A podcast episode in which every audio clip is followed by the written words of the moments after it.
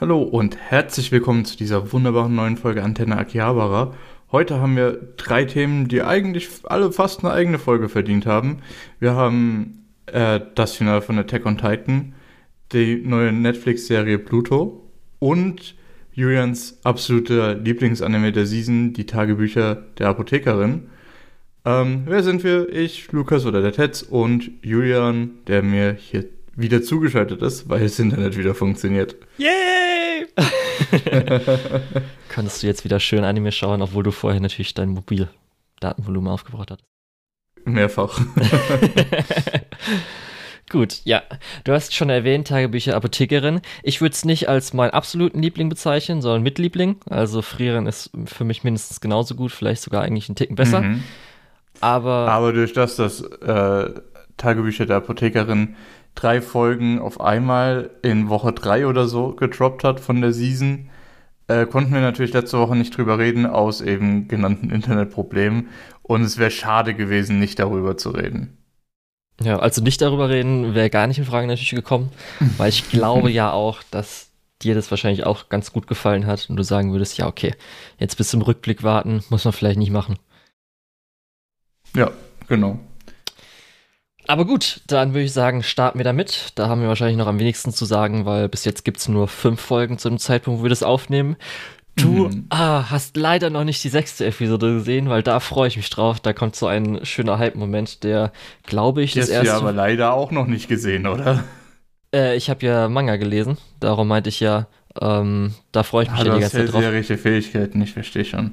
Ja, und da hätte ich mich jetzt natürlich noch drauf gefreut, dass du das vielleicht gesehen hättest.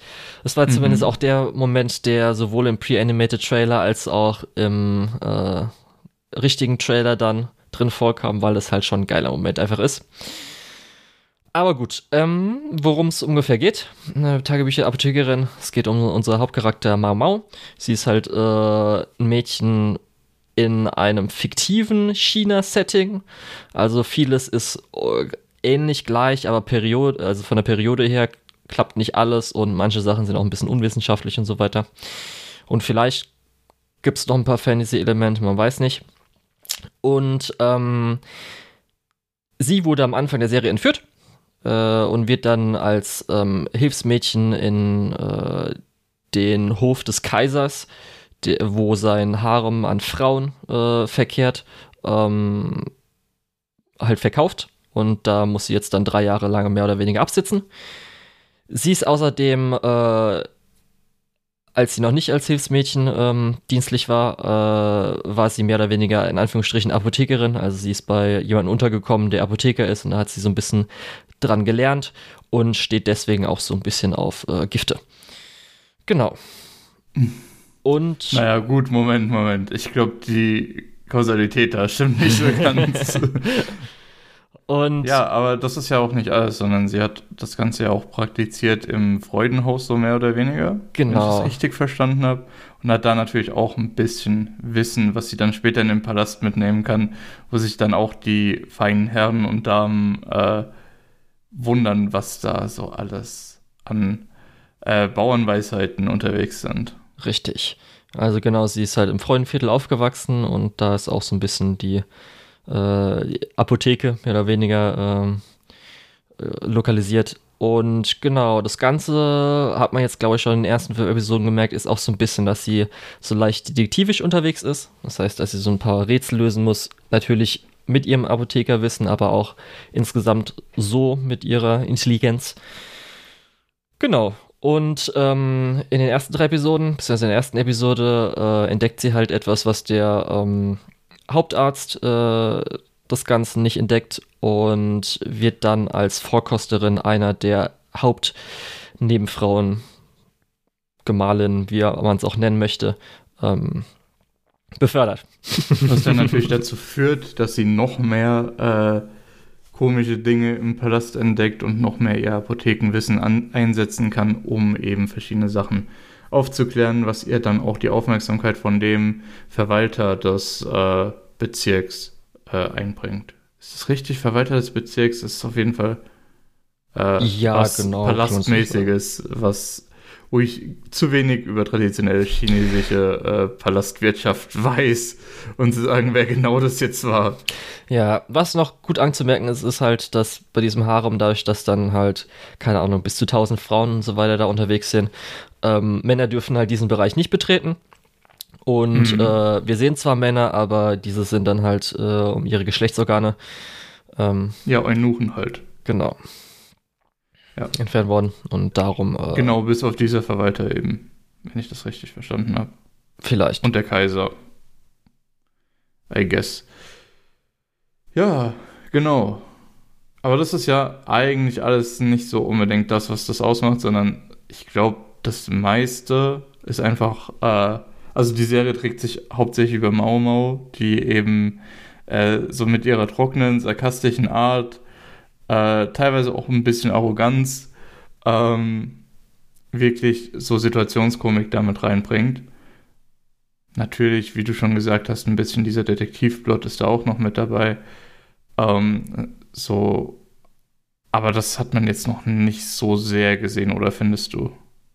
Nee, ich glaube, da könnte noch ein bisschen mehr kommen. Ja, ich habe es halt ein bisschen angemerkt, weil mhm. ist zwar auch vielleicht ein bisschen Apothekenwissen, zum Beispiel mit dem, mit der Magie, das heißt dem Feuer und was darauf reagiert oder so. Aber ja, ist ja eher dann so ein bisschen, äh, könnte noch in Zukunft sowas in die Richtung gehen, weil ich ja weiß. Alles klar. Ja. Ja, weil für mich ist das sehr, sehr medizinisch immer und Gerade sowas wie jetzt in der letzten Folge. Ähm, warum geht es dieser Frau so schlecht? Hm, okay, ihr habt halt einfach das Verbot von diesem Pulver nicht ernst genommen und äh, deswegen, ja, vergiftet ihr sie halt. Ist halt nicht so detektivisch, sondern ist so, ja, ah, okay. ihr, ihr, seid halt einfach alle dumm, ich sehe schon. äh, was Mao Mao ja mehr oder weniger auch genauso sagt. Ja. Äh, ich hatte ja, glaube ich, mal kurz in der, äh, im Podcast irgendwann erzählt, als es um Otomi Sekai ging, wie ich überhaupt dann auch auf Tagebücher der Apothekerin gekommen bin. Ich hatte nämlich nach Ascendance of a Bookworm, äh, nach einem Manga oder einer Geschichte, also japanisch mäßig, also vielleicht auch Light Novel, Anime, wie auch immer, gesucht, ähm, wo es um eine Protagonistin, also weiblicher Protagonist, in ähm, einem historischen Setting ging. Und da wurde es sehr oft erwähnt, weshalb ich mir das dann mhm. äh, angeschaut habe und dann auch sehr lieb gewonnen habe. Aber an der Stelle muss man vielleicht auch nochmal sagen, dass es hier eben kein Isekai ist. Genau, also wie gesagt, einfach historisches Setting, so ein mhm. bisschen. Und hier ist es halt dann einfach äh, bisschen an echte China vielleicht angelehnt, aber haben wir schon erwähnt. Ein paar Freiheiten genommen. Und ich muss auf jeden Fall auch zustimmen. Äh, Mao Mao macht halt das Ganze richtig aus. Ähm, es ist halt einfach diese, weil sie ja das alles so ein bisschen widerwillig macht. Sie ist da jetzt und will halt mhm. nicht auffallen. Und dann fällt sie auf, weil sie halt so gut äh, ist, aber will dann auch zum Beispiel so Sachen wie, dass sie jetzt verhindern will, äh, viel Geld zu verdienen, weil halt sonst ihre Entführer das bisschen bekommen.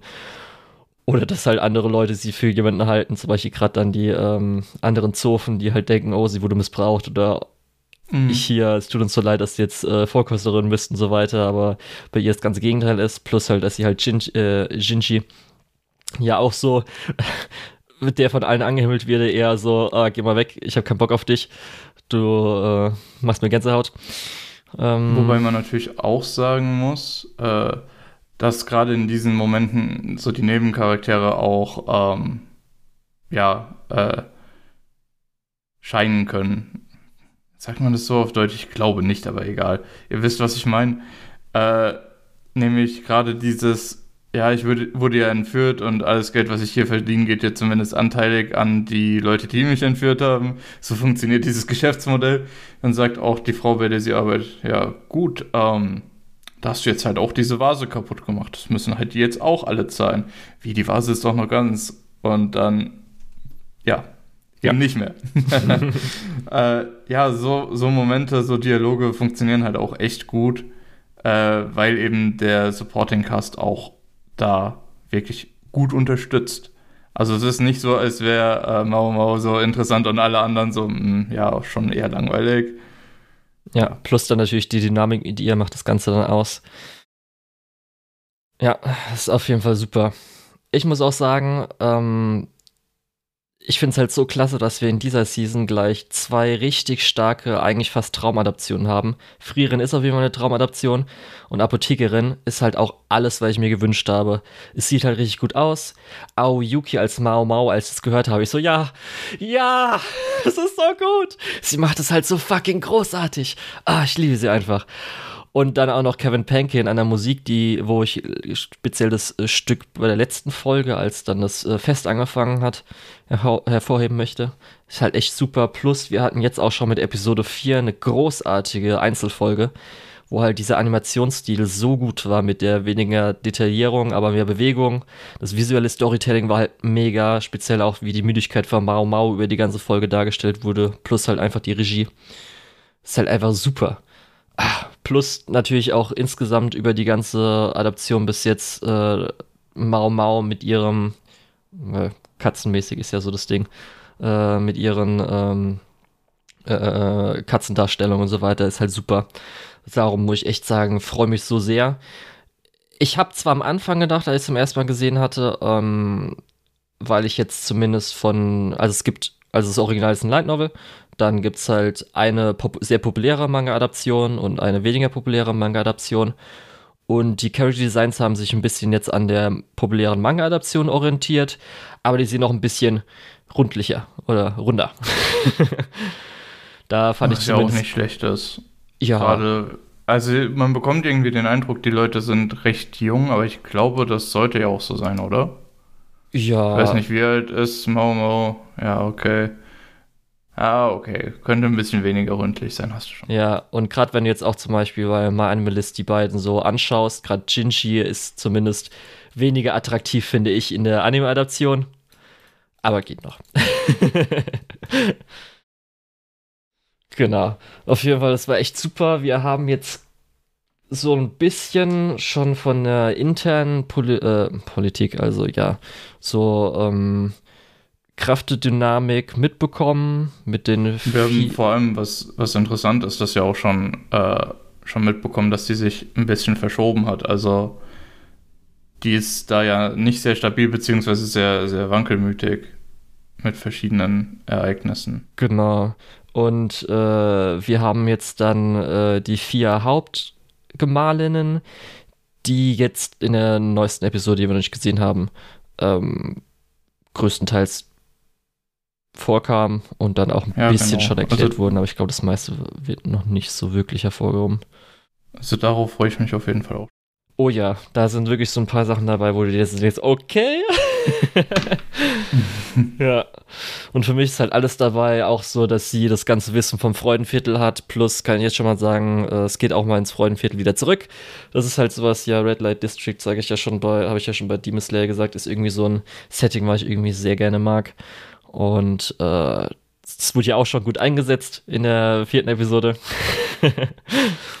und so ist es auch einfach so als Mao Mao Charakter rundet es halt perfekt ab. Ja, und da freue ich mich auf jeden Fall auf die weiteren Folgen, die noch kommen werden. Ist auf jeden Fall eins meiner Highlights, muss man auch sagen, wäre wahrscheinlich so in vielen Seasons diese, selbst dieses Jahres, äh, mein Season Highlight gewesen, aber Frieren macht es halt mhm. halt schon echt schwer. Weil Frieren ist halt schon echt gut. ist jetzt schon mega. Und man muss auch sagen, dadurch, dass sie, glaube ich, die drei Folgen ähm, auf einmal so am Schluss da, also nach diesen drei Wochen, äh, auf einmal ausgestrahlt haben, haben sie, glaube ich, sogar ein bisschen Buffer. Das heißt hoffentlich auch, dass die Produktion weiterhin das so durchhält, weil es sollen ja äh, 24 Folgen, glaube ich, auch am Stück sein. Das heißt, äh, da muss man auch gut durchhalten. Und hoffentlich gibt es da nicht irgendwie einen Zusammenbruch irgendwann. Ja, das haben wir leider in letzter Zeit zu oft gesehen, dass gerade die guten Produktionen es nicht ganz über die, die Laufzeit schaffen. Ja. Ach, ist das schön. Freue ich mich. Werde ich auf jeden Fall gleich nach der Aufnahme anschauen. Sehr gut. Dann lass uns auch weitermachen, damit du das nicht verpasst. Äh, und lass uns über Pluto reden. Okay. Und zwar, ja, Möchtest du dazu was sagen? Nö, oder weil du nur okay. jetzt zwischen reingegangen bist mit okay, okay, okay, okay.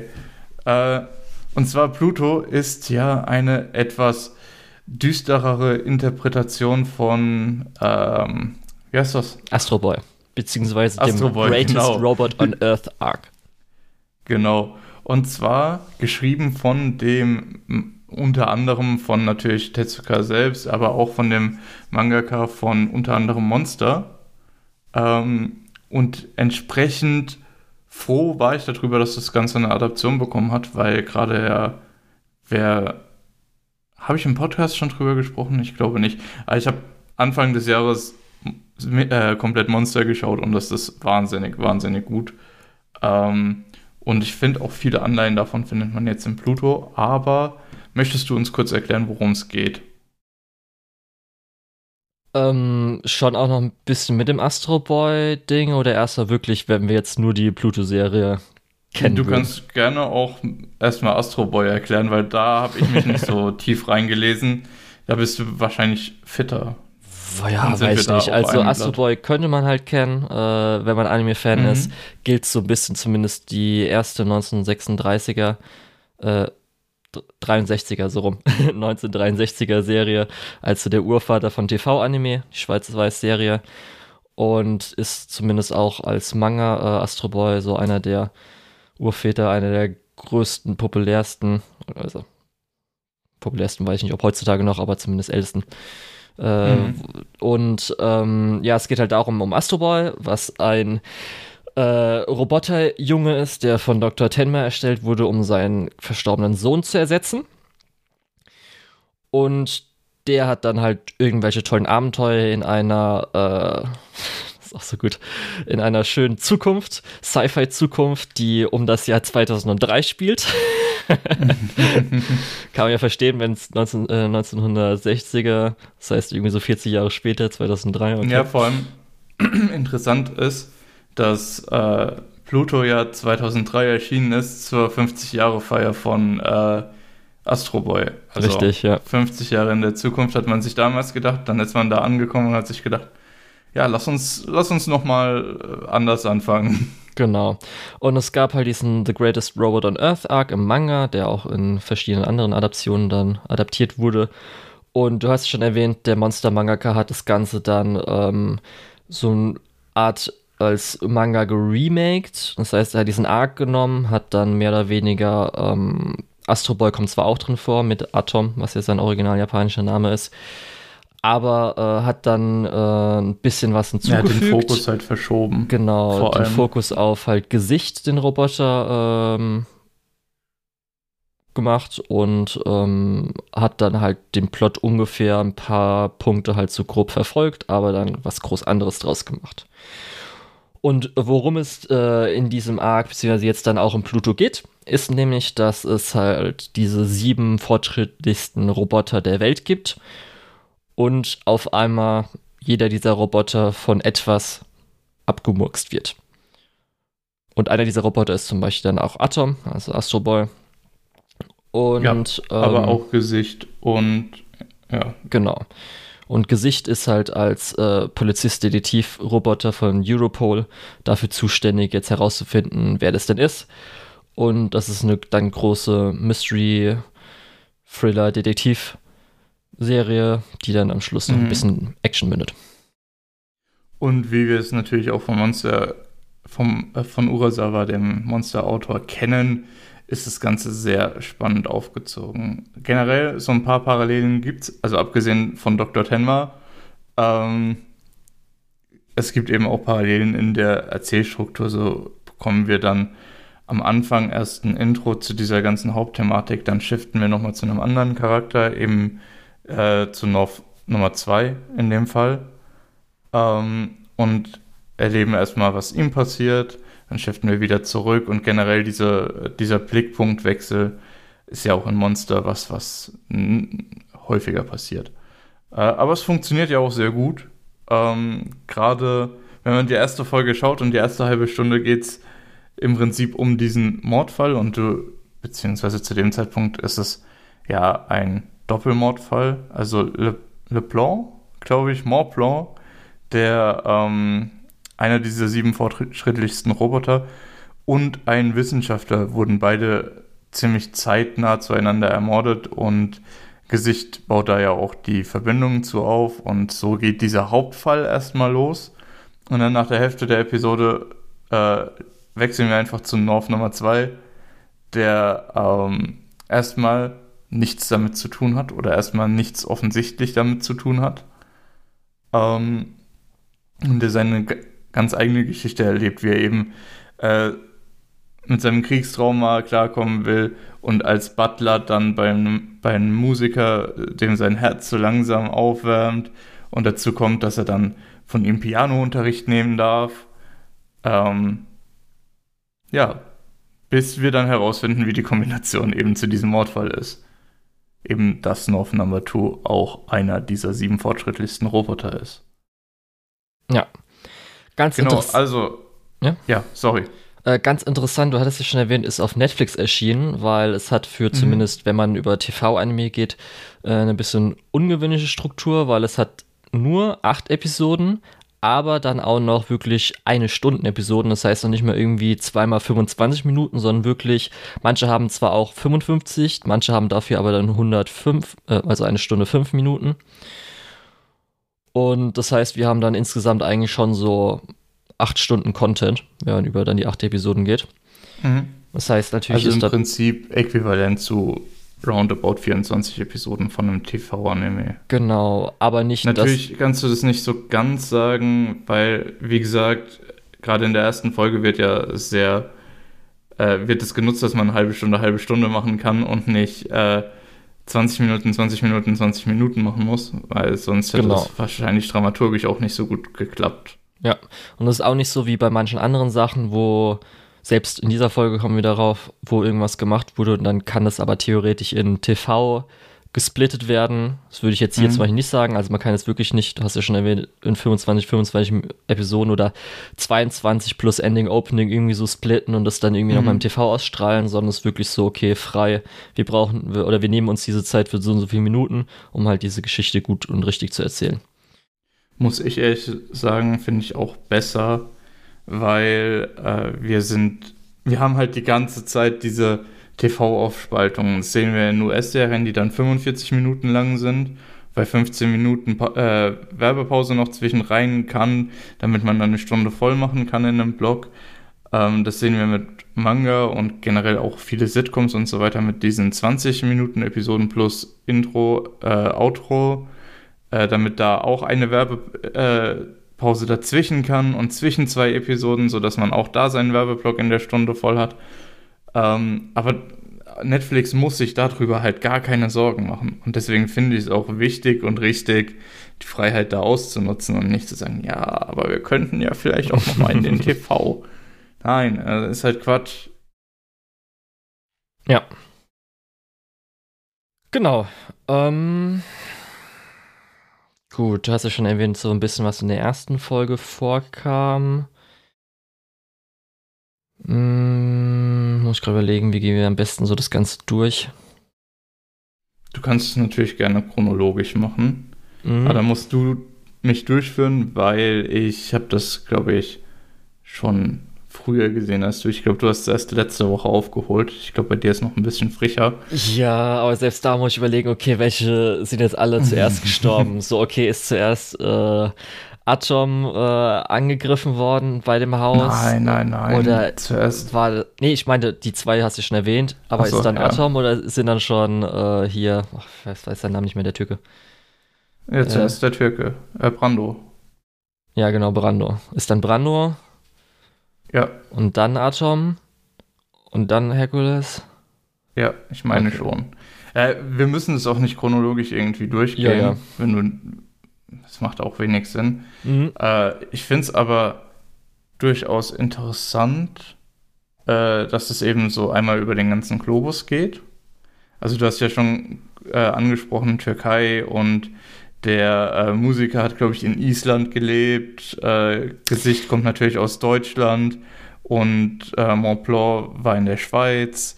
Äh, Atom natürlich in äh, Japan. Äh, Japan. Ja, genau.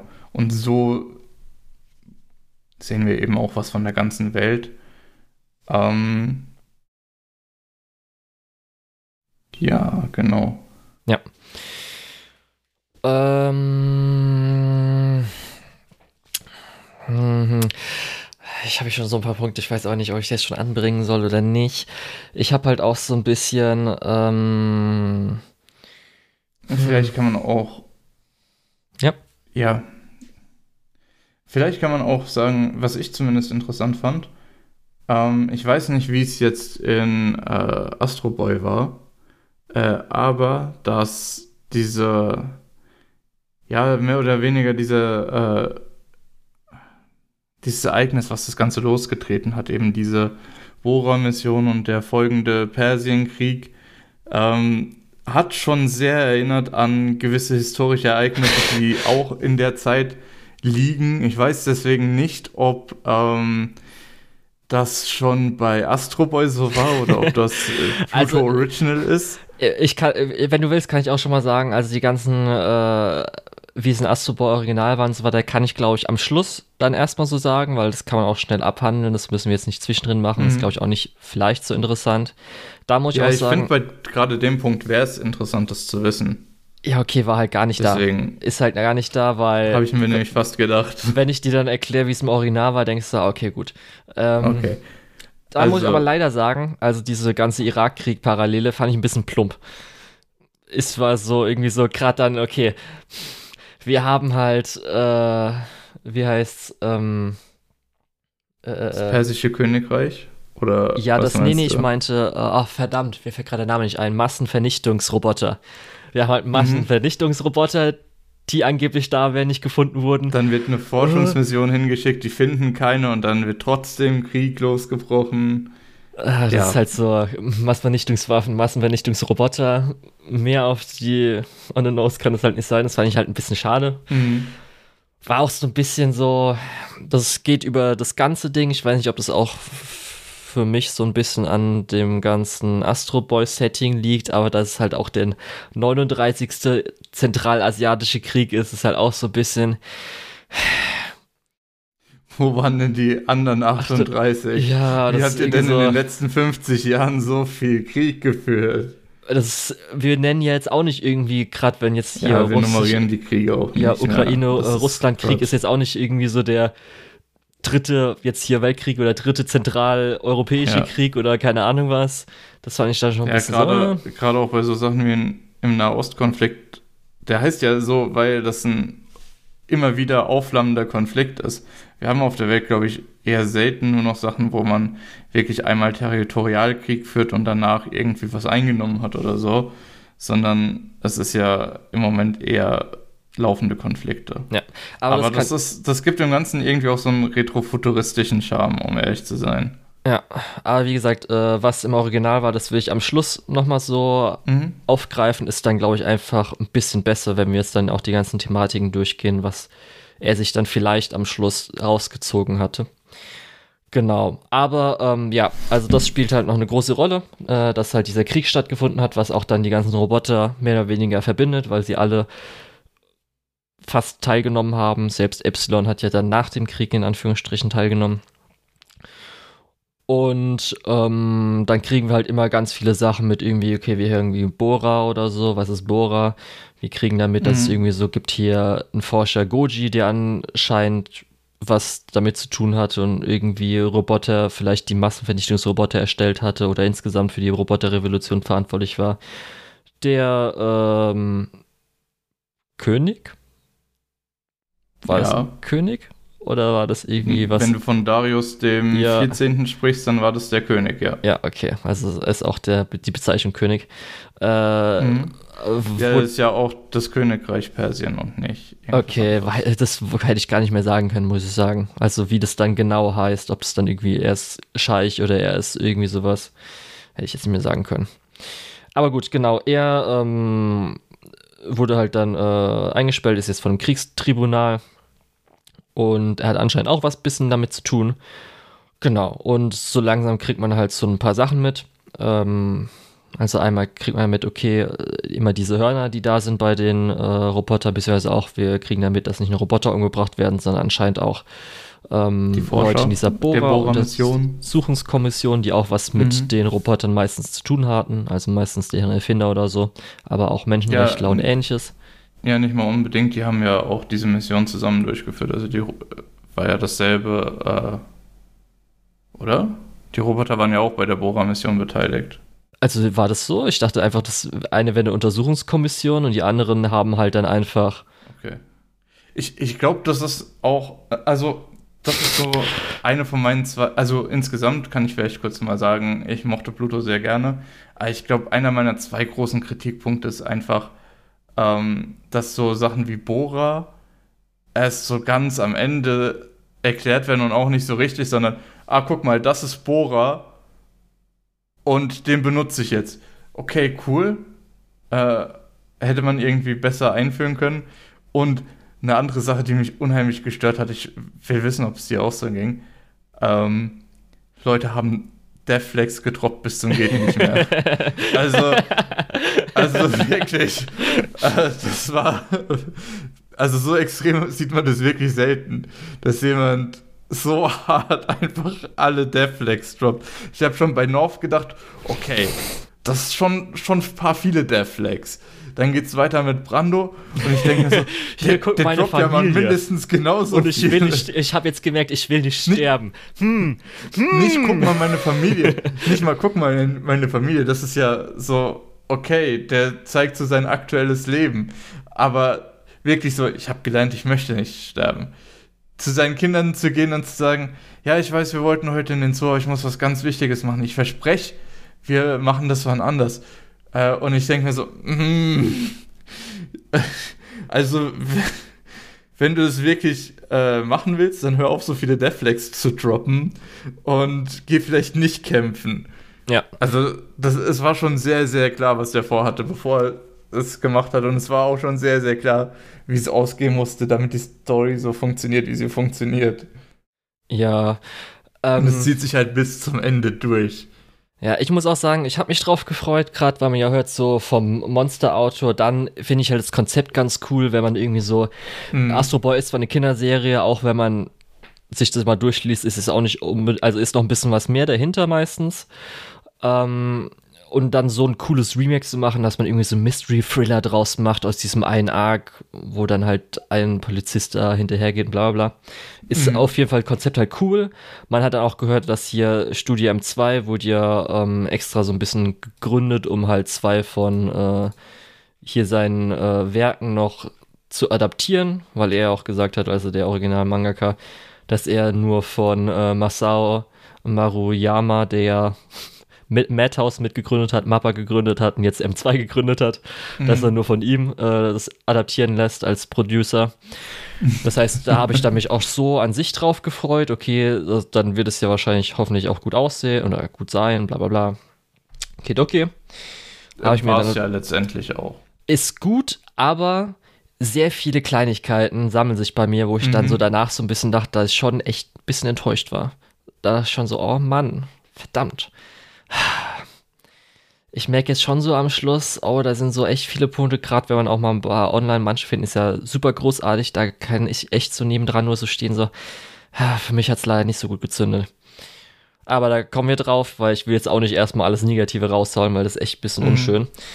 Ähm, genau. Also, äh, es hat halt äh, diese Kriegthematik ist halt mit dabei. Was halt noch mit dabei ist, ist halt was richtig stark gemacht wurde, das Ganze mit dieser ähm, Roboter-Mensch-Gesellschaft, dass man halt Roboter hat, die auch verschiedene Entwicklungsstufen haben. Mit dann, äh, dass sie nicht so ganz menschlich sind. Wir haben halt diese sieben fortschrittlichsten äh, Roboter, die zwar schon menschlich ranreichen, aber man merkt auch schon in Gesprächen, die auch wirklich für mich das Highlight sind, wenn es wirklich um diese Roboter-Mensch-Thematik geht, wie zum mhm. Beispiel das erste Treffen von äh, Atom und ähm, Gesichto und äh, später auch so ein paar Dialoge, dass es zwar schon ein bisschen ranreicht, aber schon auch so ein bisschen eher noch teilweise Imitation ist, aber sie auch schon drüber sprechen, irgendwie sie haben ein Herz oder vielleicht sowas wie eine Seele und so. Und das dann speziell gekoppelt mit, ähm, was halt zu Krieg führt, wie irgendwie der Hassthematik und so weiter, geht dann halt über diese acht Episoden. Und das fand ich schon echt, oh, das war so mit auf jeden Fall das Beste. Plus halt so kleine Subplots, wie dann halt der Adolf-Subplot äh, mit Hass auf äh, Roboter, wo er dann so sagt, okay, nee, sie haben eigentlich wirklich keine Seele, aber am Schluss vielleicht, ah, okay, du hast vielleicht doch Hass und okay, wie das Ganze funktioniert mit, was man ja so ein bisschen natürlich als Rassismus bezeichnen kann und so weiter. Ich, ich finde interessant, wie, wie du das gerade sagst, weil ich finde natürlich äh, offenkundig, das, was in Dialogen gesagt wird, ist, ja, Roboter sind nicht menschlich und so weiter. Aber das ist ja eigentlich genau das, was die Serie schon in der ersten Folge so ein bisschen diskreditiert. Und ich spreche jetzt nicht mal von North 2, weil klar, der ist einer von den sieben fortschrittlichsten, der hat Emotionen, keine Ahnung. Der kann für sich selbst entscheiden, ich will nicht mehr zurück aufs Schlachtfeld. Übrigens auch sehr schöne Death Flag, die er da gedroppt hat. Ähm, aber wir sehen es ja schon viel vorher, wenn äh, Gesicht der Frau von einem verstorbenen Polizeiroboter seinen Erinnerungschip bringt, also nicht den vom Gesicht, sondern den vom Polizeiroboter, ähm, und sie ja dann auch richtig traurig ist. Ähm, ja. Muss ich auch sagen, äh, die Serie macht recht früh klar, dass Roboter zwar auf der einen Seite versuchen, Menschen zu imitieren, auf der anderen Seite aber auch schon verdammt menschlich sind. Obwohl, und das sehen wir auch, äh, Menschen das nicht so akzeptieren, dass die Roboter mittlerweile auch emotional irgendwo in die Richtung Mensch gehen.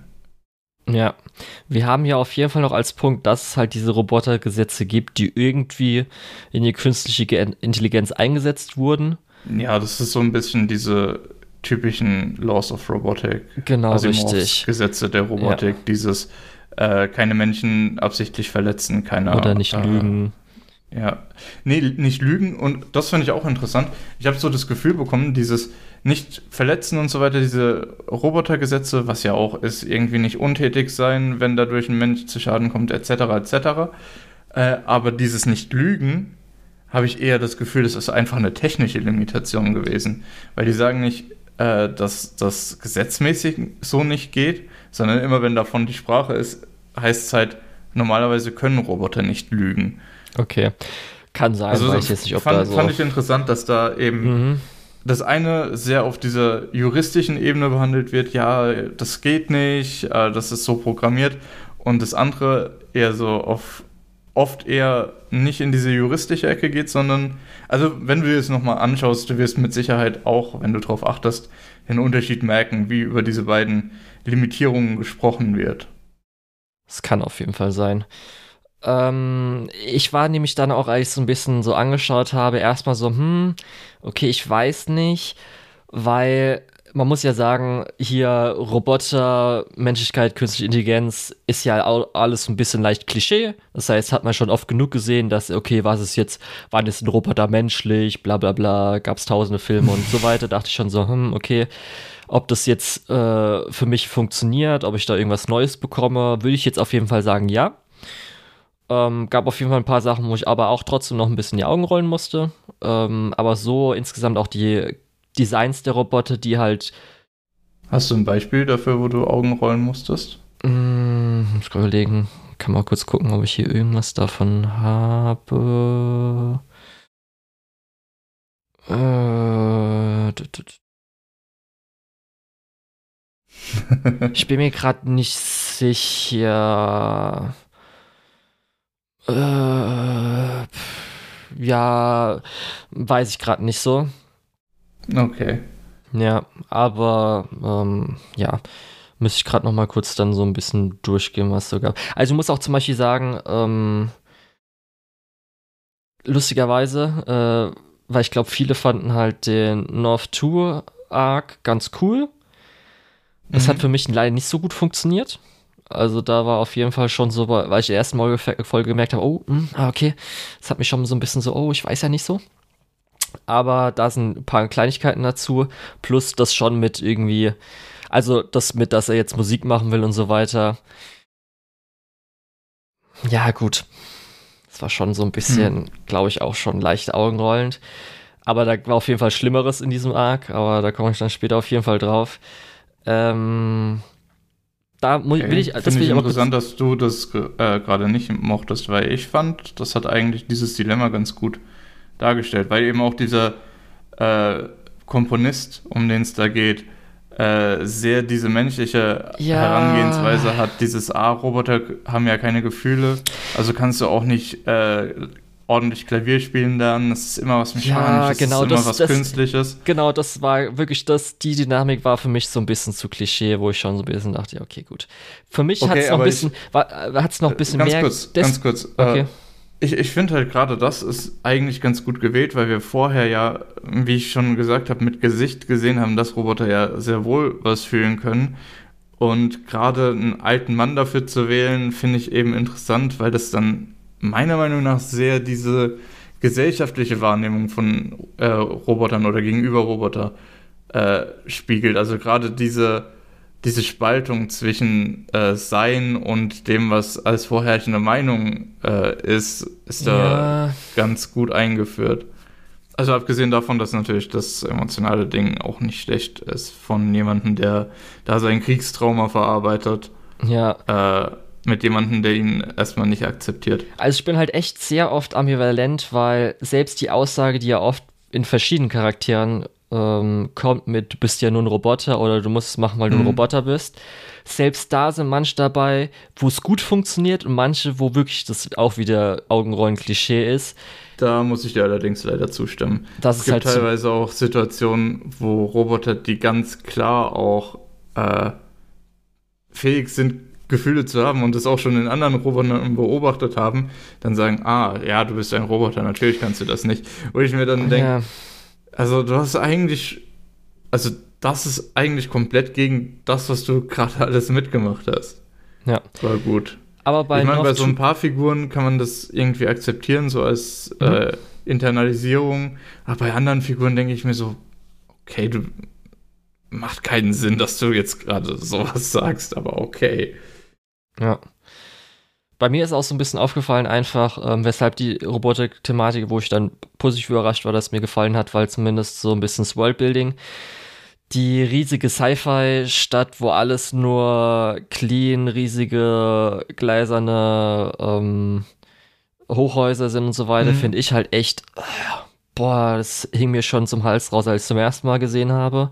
Aber Es da, gibt das so kleine ich eigentlich auch Hi- ziemlich Highlights. gut in Pluto, dass du nicht nur in so einer großen Sci-Fi-Stadt bist, sondern dass du viel unterwegs bist. Du siehst viel dann auch irgendwie, wo war das in der Türkei, in Istanbul oder so, was noch eher traditionell ist. Ja, aber trotzdem eine riesige Sci-Fi-Stadt in, im ist. Königreich äh, Persien. Ja, aber du bist ja nicht nur in der Sci-Fi-Stadt unterwegs. Ja, aber also so kleine Highlights wie zum Beispiel das alte deutsche Dorf auf der Plattform mitten in der Mhm. Sci-Fi-Stadt, das hat für mich noch ein bisschen aufgewertet. Aber das ist halt schon so ein bisschen, okay, in der Türkei ist da halt alles tür also so ein bisschen türkisch-arabisch angehaucht. In Deutschland ist halt Denkmalschutz, da muss das halt da bleiben. Und wenn nicht da drum- drumherum sci-fiisiert wird, dann bleibt die Altstadt so, wie sie ist. Richtig. Oder halt, okay, Griechenland hat halt noch ihr Griechen-Akropolis-Zeugs da ein bisschen draußen. Oder Mhm. halt Tulpen gibt es halt auch in den Niederlanden, ist alles fand. okay. Obwohl ich es ein bisschen komisch fand, dass diese eine griechische Ruine, äh, dass da eigentlich immer nur Herkules ist, also einer von den Robotern. Ja. Und nicht nur, dass er die einzige Person ist, die wirklich da ist, sondern die stellen auch eine Statue von ihm dorthin, obwohl er gerade er explizit gesagt hat, bitte baut keine Statue von mir. Ja. Das hat sich, als er darüber gesprochen hat, wie so ein riesen Fuck you gegenüber ihm angefühlt. Ja, ich bin, muss ich auch sagen, bin ein bisschen genervt, dass, wieso es auch zumindest nicht in deutschen Untertiteln als Herakles genutzt wurde. Weil es wurde die ganze Zeit Herakles gesagt. In der zumindest Astroboisierung wurde auch Herkules draus. Das kann ich dann verstehen, dass man dann vielleicht, ich weiß nicht, ob es, ich weiß gar nicht, ob es eine deutsche Manga-Ausgabe von Astroboy gibt. Aber zumindest hätte ich hoff, gehofft, dass die deutschen Untertitel trotzdem noch Herakles draus machen oder da bleiben, aber leider nicht. Weil der ist verdammt auch nochmal Grieche. Ja, aber nee, darum die ganze Stadt und man muss auch sagen, ist halt viel in der Großstadt schon trotzdem gewesen. Man war zwar dann, okay, vielleicht mal da im Gefängnis oder so, am Schluss dann noch ein bisschen. Australien, aber es war halt auch schon echt viel da und das hat mir schon ein bisschen so, okay. Nee, aber wie gesagt, ähm, das war nur so ein bisschen. Darum, Robert hat dann für mich ein bisschen besser funktioniert und dann die ganzen Gespräche habe ich so ein paar Highlights, will ich auf jeden Fall später noch ein bisschen erwähnen. Mhm. Also die erste halbe Stunde, Folge 1 war ich gut dabei. Hat mir gut gefallen. Ich muss sagen, das kann ich jetzt schon so sagen, hat auch durch die ganze ähm, acht Folgen durchgezogen. Dadurch, dass sie auch äh, recht lange in der Produktion waren, ich war von der Animation schon ein bisschen enttäuscht. Also ich fand auf jeden Fall die das äh, wabernde Wasserfarben malend Action fand ich gut, fand ich okay. Mhm. Aber dieses Realbild äh, Compositing mit diesen ähm, also Realbild äh, Special Effects hat mir überhaupt nicht gefallen, fand ich echt nicht gut. Plus teilweise so ein bisschen Hintergrundfarben, speziell zum Beispiel in der zweiten Hälfte Folge 1, der Garten. Holy shit, das sah halt einfach echt wie schlechtes HDR aus. Also die Überbelichtung der Farben und so weiter. Boah, das fand ich echt, mhm. sah nicht gut aus. Ja, das ist, gerade dieser Garten ist mir auch aufgefallen. Äh, aber, ja, naja, und selbst das wabernde Wasserfarben-Action. zugedrückt. Und ja, das waber, wabernde Wasserfarben-Action war auch zum Ende hin schon auch ein bisschen mhm. schlechter, wo ich sagen muss, okay, das hat mir auch nicht gefallen. Es war vor allem auch ein bisschen overused, habe ich das Gefühl. Ja, also das hat mir, das war schon als der erste Pre-Animated-Trailer, da gab es zum Beispiel eine Action-Szene, die im, jetzt in der Serie nicht vorkam. Da mhm. haben auch schon so viele gesagt, oh, das Compositing mit auch diesem CGI und so weiter, das gefällt mir nicht so gut. Und das hat sich da leider ein bisschen durchgezogen, aber ich glaube, weshalb die Szene wahrscheinlich auch nicht jetzt vorkam, haben sie gemerkt, okay, ja, nehmen wir uns ein bisschen zurück. ja. Und das hat halt zumindest den zweiten Teil mit North 2 für mich so ein bisschen. Äh, ich muss sagen, das ist zum Beispiel, glaube ich, zu dir, weil du Deflex sagst, ich hatte noch so ein bisschen im Kopf, oder bei mir war so ein bisschen das Gefühl, okay, könnte North 2, der hat ja schon ein bisschen Villain-Vibes abgegeben, was ja auch wahrscheinlich so ein bisschen äh, beabsichtigt war, dass wir so ein bisschen so, okay, ist der vielleicht der Täter oder ist da irgendwas, dass er jetzt ihn am Schluss umbringen will oder ist da irgend sowas? Das war, hat für mich zumindest noch so ein bisschen funktioniert, da ich nicht sofort gedacht, okay, das ist der Nächste, der umgebracht wird oder so. Okay, das hat bei mir gar nicht. Ich habe okay. halt recht schnell ge gewusst, in welche Richtung es geht. Ich fand es trotzdem emotional schon, schon nicht schlecht umgesetzt. Ja, für mich, das hat es dann nämlich zum ersten Mal angefangen, das hat sich durch die ganze Serie durchgezogen mit so kleinen wirklich so kleinen Details, die immer so ein bisschen so, ah, okay, das gefällt mir gerade nicht. Und es war leider sehr oft. Und da war es nämlich, fand ich zwar cool, dass er anscheinend äh, in seine Heimat nach Böhmen geflogen ist und wieder zurück. Mhm. Aber dann der Sinneswandel vom alten Herrn. Das war für mich nicht gut genug begründet. Weil er sagt dann so hier, ich hab da, ich war halt dort und hab das gehört. Mhm dass das so mit deiner Mutter gewesen ist. Und ich habe das jetzt für mich gutwillig interpretiert, dass hier der Musiker, dass er das eigentlich im Inneren ja wusste, aber das mhm. verschlossen hatte oder so. Aber das wurde für mich nicht gut genug dargestellt. Das kann man genug, genauso interpretieren, dass man sagt so, okay, hä, der alte Mann, der war jetzt eigentlich, die, der müsste ihm ja nicht glauben, weil er hasst ja eigentlich Roboter oder er ist Roboter nicht gut aufgemacht. Und wieso naja, glaubt er also, das jetzt sofort und so? Also ich habe das halt so aufgefasst, dass er ihm zum einen so ein bisschen dankbar ist und deswegen zumindest ein bisschen was zurückgeben wollte. Und dann hat er gemerkt, dass sich das Spiel von dem Roboter eben von, von North äh, verbessert und dann hat er vielleicht auch umgedacht. Weil ich habe auch das Gefühl, die das war ein bisschen schlecht dargestellt, weil äh, genau. ich habe das Gefühl, das, das war äh, ein deutlich längerer Zeitraum, den wir da abgebildet gesehen haben, als das, was wir äh, irgendwie über Dialog und so weiter mitbekommen haben. Weil ich glaube, die ersten 20 Minuten davon ging so eine Woche oder zwei, wo er immer wieder versucht hat, ihn wegzuschicken, während das mit dem nach Böhmen fliegen und dieser langsame Sinneswandel so ungefähr in zwei Minuten abgehandelt wurde. Ähm, ja, ja, also, also da für mich hat man wahrscheinlich auch ein bisschen. Ja, also durch die Wiederholung, kam mir schon auch, das kann ich jetzt schon sagen, lang vor. Also es hat eigentlich geklappt, aber irgendwie so einfach ich weiß nicht, die Charakterisierung, da hat ein bisschen was gefehlt. Kann sein, dass wirklich im Manga so ein paar Sachen noch äh, mehr gewesen sind, wo es dann besser geklappt hatte. Ich glaube einfach, die Elemente waren da und das war so beabsichtigt, wie ich es mir jetzt gutwillig gedacht habe. Aber in der Adaption kam das jetzt einfach leider nicht gut genug rüber, wo ich schon gedacht habe, oh, okay. Da war halt wirklich so, dass ich mir danach im Moment dachte ich so, okay, hä, das finde ich gerade ein bisschen doof. Und danach habe ich es mir eher so nochmal zum Nachdenken, okay, ich konstruiere mir das gerade so hin und das ist, darf eigentlich nicht sein. Also es ist halt ein bisschen schade da einfach und nicht so gut. Mhm. Ja, das war so erstmal okay, erste Folge weiß ich nicht, aber dann ging es ja auch dann zumindest gut weiter. Oder ein bisschen besser weiter. Ja. Ja. Ähm, Wie weit wirst du denn ins Detail gehen zu der Story? Weil ich würde fast nicht so gerne ins Detail gehen. Ja, also äh, nur ein paar Sachen gegen Ende besprechen, gerade so genau. diese philosophischen also, Themen. Wirklich das Ende weil, auf jeden Fall richtig gut ich, bei mhm. Punkten. Da habe ich auf jeden ich Fall glaube, ja. ich glaube, es ist nämlich ganz gut, wenn man sich das für sich selbst anschaut. Gerade wenn es diese äh, eine Folge gibt, die sich so ein bisschen um Uran dreht und so, wenn man dann nicht direkt weiß, was, was los ist. Ähm, ja, also es gibt so ein paar Folgen, wo ich mir denke, ja, will ich vielleicht lieber nicht so spoilern, gerade weil da noch so ein bisschen Twist mit drin ist. Aber ich würde schon gerne mit dir über das Ende reden und über die verschiedenen Dinge, die uns auf dem Weg so begegnet sind. Ja. Rein philosophisch und, und Roboter äh. Ja, also ich muss sagen, ich fand das Mystery halt um die, sage ich mal, drei, vier gegnerischen Figuren fand ich bis zum Ende gut, auch wenn mhm. da so ein, zwei Punkte nicht so ganz geklärt wurden. Ähm, das heißt aber, das Hauptmystery mit Pluto äh, und dann auch mit den anderen Figuren fand ich super, hat mir gut gefallen. Ähm, dann Atom als Figur hat mir gut gefallen. Ähm, er ist zwar dann natürlich ein paar Episoden äh, nicht wirklich da, aber das hat mir zumindest ähm, so wie er eingesetzt wurde, hat es gut funktioniert.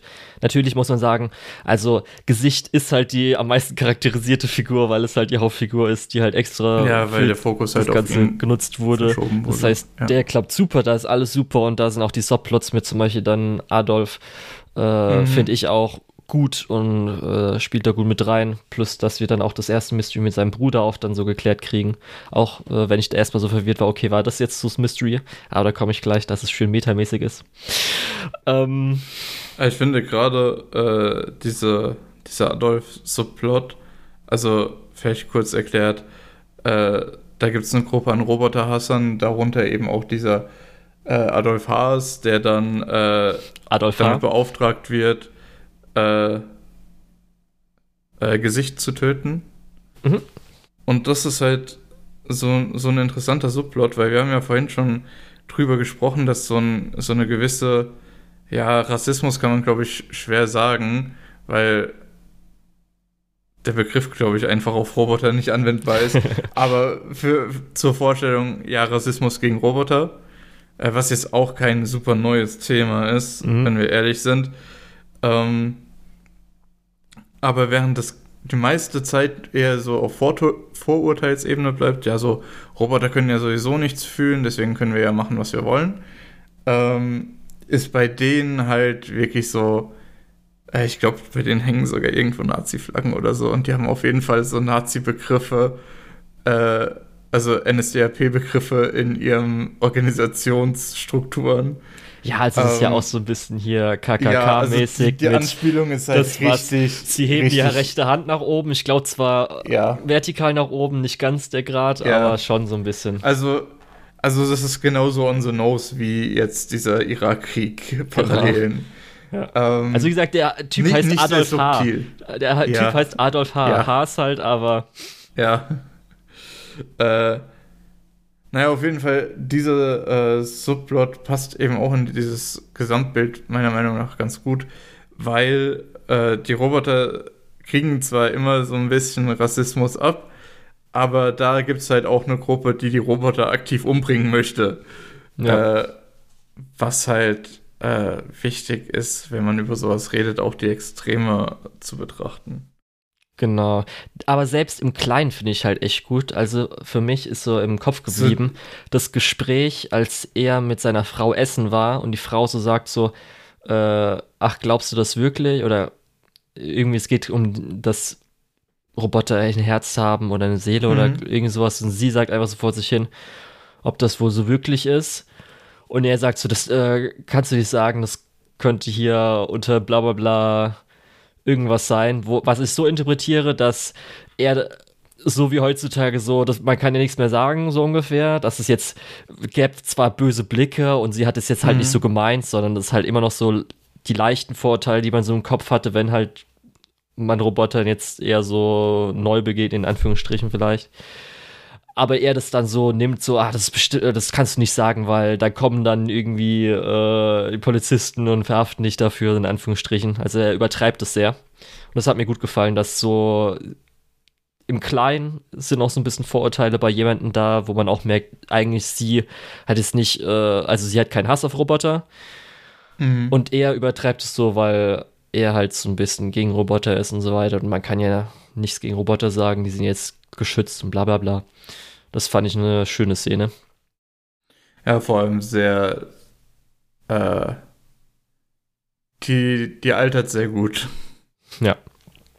Also, außer wenn sie natürlich jetzt für die Anime-Adaption neu hinzugefügt wurde, dann natürlich nicht, aber ja. Ja. Und äh, zumindest die Auflösung davon mit Aldo fand ich gut. Ähm, hat zwar, glaube ich, vielleicht ein bisschen länger das Ganze für mich gewirkt oder man hätte öfter mal wechseln können zwischen Schauplätzen oder so. Ich finde gerade aber dieser Plot dahinter mit Adolfs Bruder und was da eigentlich passiert ist, ja. richtig heftig. Also abgesehen davon, was dann letztendlich passiert ist, eine Sache, die mir halt hart im Kopf geblieben ist, ist dieses, äh, kannst ja eh nichts machen, du bist ein Roboter, du darfst mich nicht töten. So dieses, mhm. ich kann mich gegenüber Robotern verhalten, wie ich will. Ich kann mich, ich kann den Schaden zufügen, wie ich will. Der darf mich nicht zurückschlagen, weil er darf mich nicht verletzen. Äh, das ist so eine richtig widerliche äh, Implikation von diesem Robotergesetzen. Ja.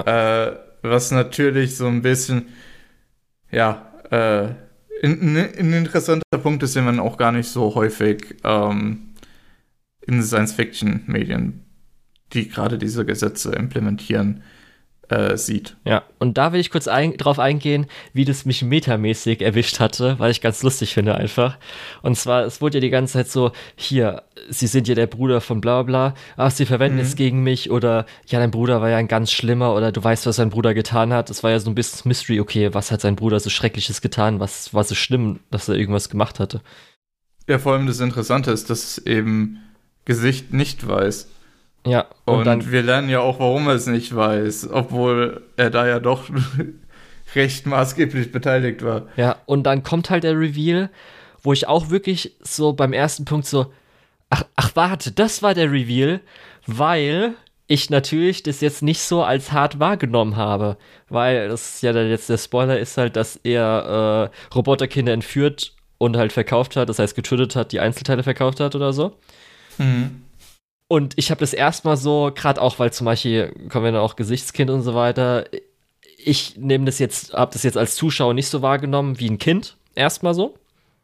Und darum habe ich es auch erstmal so, ach, das war der große fette Reveal, dass es schlimm war. Wenn sich dann natürlich überlegt, ah, okay, er war Kindermörder, ist natürlich dann nochmal, ah, okay. Mhm. Aber das ist so ein bisschen vielleicht also auch, wie dann Menschen in dieser Welt das wahrnehmen. Julian. Ja, also wenn es natürlich ein Kind gewesen wäre, was halt möglichst menschlich auch noch aussah, wäre noch was anderes gewesen. Also ich muss sagen, Pixar kann es besser hinkriegen. Roboterkinder. Also Wally ist doch mal eindeutig nee, süßer als ich, die, oder? Sorry, Moment, Moment. Ich glaube, das war auch Absicht, dass sie nicht aussehen wie menschliche Kinder. Ja, ja, schon klar. Zumindest zu diesem Zeitpunkt. Ja, das also, auf jeden Fall. Wir sehen ja auch Brandos Kinder, die sind, glaube ich, auch Roboter. Das nee, ich glaube, die sind echte Menschen. Geklärt. Ich glaube, also, die sind echte Menschen. Also, du kannst eigentlich glauben, was du willst, weil es wird nie gesagt und es gibt auch keine so krassen Implikationen, außer dass eben natürlich andere Roboter eher Roboter adoptiert haben in der Geschichte. Aber wir wissen jetzt nicht, ob äh, das menschliche Kinder sind oder nicht. Mhm. Ja. Genau.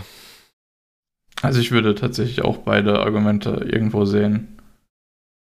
Ja, auf jeden Fall so ein bisschen. Und äh, ja, das war so halt der Subplot, wo man dann schon ein bisschen Hass mitbekommt. Wir haben halt dann mhm. so, wie gesagt, äh, die anderen, meisten anderen jetzt Roboter haben jetzt auch nicht so viel. Also gerade Herkules und äh, wie ist er nochmal? Ich vergesse seinen Namen immer, tut mir leid. Äh, Brando. Brando, genau. Brando hat jetzt auch nicht so viel beigetragen. Mhm. Also da ist ja, die haben halt, die haben halt ihre Rivalität so als Subplot, aber ja, fürs große Ganze. und halt sind halt kriegen sie halt Roboter einen und weiteren. sollen halt irgendwie darstellen, dass niemand sicher ist und so. Ja, und sie kriegen halt dann ein Puzzleteil immer, nachdem sie gestorben Mhm. sind. Okay. Ja, und äh, dann kommen schon echt so ein paar Elemente, die halt ich echt cool finde. Wo ich echt so sagen muss, oh, es ist halt schon echt, ich kann mich nicht zurückhalten, ist schon echt cool. Erstmal, ich muss sagen, äh, der äh, hier Brau 1589 Ja, ist halt echt cool. Also man kennt ja dieses Fall. Element, dass irgendwie so einer Detektivserie gibt's halt dann, man wendet sich an einen Psychopathen oder jemand, der auch sowas verbrechensmäßig gemacht hatte und der hilft dann einen und da gibt's halt immer diese Gespräche untereinander, diese psychologischen Gespräche. Und das ist hier ja auch so ein bisschen, das ist ja seine sehr Rolle. Schweigen der Lämmer mäßig. Richtig, genau. Plus halt, wie er da so in diesem Ding so kaputt, so halb nach unten, er kann sich noch so ein bisschen bewegen Mhm. und so weiter, ist halt richtig geil. Aber das, also, diese ganze Brau-Story finde ich super gut, finde ich super interessant. Gerade auch so der erste Roboter, der einen Mensch getötet hat Ja. und was ihn da bewegt hat und warum das so ist und so weiter. Alles super. Ästhetik nur, cool. dass, nur, dass er am Ende diesen Präsidenten und das, den Teddybär-Roboter äh, irgendwie noch erledigt, ist so. Macht das mehr Sinn in Astro Boy? Ist das ein Plotpunkt, der einfach gemacht werden musste? Weil wir haben die zwischendrin immer mal wieder gesehen, aber die haben jetzt nicht so wirklich irgendwie viel beigetragen. Das ist halt das Ding. Er ist halt einfach ein fettes Plot-Device. Er Mhm. weiß halt auf einmal alles, was halt null Sinn ergibt. Er kann es Ja, anscheinend, kann er das spüren? das ist halt die ganze Zeit schon so, ne? Wieso ist das so die ganze Zeit? Also, ich habe halt gedacht, okay, ich verstehe es, wenn so, okay, ich muss jetzt wissen, wie halt vielleicht eine KI denkt, die was tötet oder so. Aber Mhm. anscheinend die ganzen Infos, wenn man da hinkommt, die ganzen Infos hat er schon. Also er weiß schon alles. Okay, aber ist er jetzt nicht abgeschirmt? Weil eigentlich müsste doch abgeschirmt worden sein, weil sonst kann er ja vielleicht andere KIs beeinflussen. Das ist ja das äh, an ihm, dass es so gefährlich ist. Das fand ich halt alles okay. Er kann es spüren. Ernsthaft, Leute, ist halt schon ein bisschen so, nee, das funktioniert für mich nicht. Ist ästhetisch halt mega geil, aber nee, das könnt ihr mir jetzt gerade nicht verkaufen. Sorry. Und dann der Rest am Schluss, dass er jetzt auf einmal da auftaucht, nee, okay, das ist halt jetzt einfach Bullshit. Tut mir leid, das ist Ja. halt echt kacke. ja, Coole Idee. Leider etwas schade umgesetzt. ja. Genau. Und holy shit, also Dr. Tenma, die Iteration von ihm ist ja mal mega cool. Also sie ist ja mal mega geil. Also da ist ja jetzt noch so ein bisschen äh, hier Shinjis Vater aus Evangelia noch ein bisschen reingeflossen und es klappt halt, oder es passt super. Also Ja. es ist halt echt super gut. Wow. Hätte ich nicht gedacht, aber das ist halt so nochmal drum erweitert. Ist halt echt, als er zum ersten Mal vorkam, schon seine Ästhetik ist halt cool. Plus, was er halt zu allem beiträgt, mit auch so seinem Gegenteil natürlich, wie es auch im Original ist. So zu, äh, ich kann seinen Namen nie aussprechen. Oh, Oma, Ocha, Ocha, ja, Nomas. Ocha, Ocha Nomise. Danke. Dass sie ja so die zwei unterschiedlichen sind. Er ist halt der ganz Gutmütige, Mhm. der halt nichts machen will, und er ist halt so das Genie, der auch dann ihn alleine gelassen hat. Es gibt natürlich auch dann die Szene, die halt jetzt. ich. Ist halt eins zu eins fast so ein bisschen, wirkt für mich wie aus dem zweiten Evangelion Remake-Film, wo sie ja dann auch am Tisch zusammen essen. Mhm. War halt schon so, wo ich mich dann Oh ja, schön dran ja. erinnert fand. War ja genau das gleiche so ein bisschen. Ja, aber genau, das halt natürlich, Aber wie es im Original ist, er hat halt dann äh, Atom allein gelassen, weil er gemerkt hat, okay, ist halt nicht sein Sohn Tobio. Und aber Mhm. wie das da nochmal echt ein bisschen stärker noch rausgearbeitet wurde, ist halt super. Und ja, ich halt sind halt echt, wie er immer da ist. Echt mega cool. Was ich auch richtig interessant an ihm fand, ist, ähm, er ist eben einer der Charaktere, die so ein bisschen das Ruder übernehmen, nachdem unser POV-Charakter nicht mehr äh, unser POV-Charakter ist, aus Gründen. ähm, genau, dann ist er einer der Figuren, die so ein bisschen das POV übernimmt und dann letztendlich auch äh, Abdullah äh, konfrontiert, Dr. Abdullah konfrontiert, der ja einer der Hauptantagonisten ist. Mhm. Ähm, und auch die Szene ist ja wahnsinnig gut. Dieses, äh, achso, Dr. Abdullah, du weißt, dass du ein Roboter bist, den ich gebaut habe und er es überhaupt nicht äh, akzeptieren kann. Äh, ist halt wahnsinnig, wahnsinnig gut. Also diese, erst hält er das ja für einen Witz, lacht, dann äh, geht er durch alle Stages of Grief so nacheinander äh, und sagt dann, kommt dann letztendlich zu dem Schluss, ändert ja sowieso nichts, ich mache ja jetzt sowieso die Welt platt. Ja. Für mich war halt, glaube ich, meine Lieblingsepisode das Episode 6. Das fand ich die stärkste. Das ist auch die, die damit geendet hat, als Helena weint mit Dr. Tenma zusammen, was ich, glaube ich, mhm. auch meine Lieblingsszene in dem ganzen Anime ist. Fand ich einfach, oh, die war so gut. Und ähm, ich fand zumindest auch dann, als Atom wieder ins Spiel kommt, cool. Das hat mir gut gefallen. Wie auch dann das ganze Hass und so weiter verarbeitet oder genutzt wurde. Auch wenn es so ein bisschen natürlich, okay, er hat, er, er wacht jetzt auf, indem er den Hass aller irgendwie der vier vorigen gestorbenen Roboter irgendwie so dazu kriegt oder so. In Ordnung. Aber das ist zumindest dieser ganze Hassplot finde ich cool. Mit auch den Gefühlen, wie er dann menschlich wird. Darum auch das Dr. Temmer-Gespräch mit Helena, dass sie imitiert ist, so wie ich zum Beispiel auch Wein imitiert habe, in Anführungsstrichen. Und dann äh, kannst du irgendwann richtig weinen oder also aus richtigem Herzen weinen. Ähm, Epsilon, weiß ich nicht. Das hat es nochmal ein bisschen dann so, okay, plotmäßig. Ich finde zwar Epsilon als Charakter zwar ganz cool, gerade mit den Kindern, die er hat. Mhm. Dass er ja auch derjenige ist, der halt so antikriegsmäßig unterwegs ist, finde ich interessant auf jeden Fall. Ich glaube, das ist eine Figur, die in die Zeit deutlich besser gepasst hat als in uns, äh, als jetzt. Ist so ein bisschen aus der Zeit gefallen, vielleicht. Ja. Aber dann das Ganze auch mit dem Kind und dann Bora Bora und äh, ja, so der Rest hm, ja, auch das, mit dem Schloss kind, und so. Das war nicht so gut, ja. Dass das die jetzt dann auch recht. dann wegkommen. Ich muss auch sagen, dass jetzt auch schon mal so, was ist mit Kindern und Tornados? Wieso gehen die nicht in den Keller? Wieso müssen die immer, bis, bis er fünf Meter vor einem ist, die angucken? Verstehe ich ja, auch komisch. nicht so ganz, aber gut. Zieht sich durch. Ja. Genau. Ähm, ich fand auch äh, Uran-Szenen echt super. Also, dass sie so ein bisschen die ist, die halt dann anscheinend traurig, Menschlichkeit, plus dann am mhm. Schluss noch mit Dr. Tenma zusammen das Gespräch, dass er, er es erstmal nicht glaubt, dass sie das wirklich macht, aber sie glaubt daran. Das fand ich dann auch nochmal super, wie es abgeschlossen ist, plus halt ihre Beziehung so ein bisschen zu Pluto. Insgesamt auch der ganze Pluto-Plot, äh, wer das in Wirklichkeit war mit den Tulpen, Niederlanden, Biologie und so weiter, finde ich auch gut.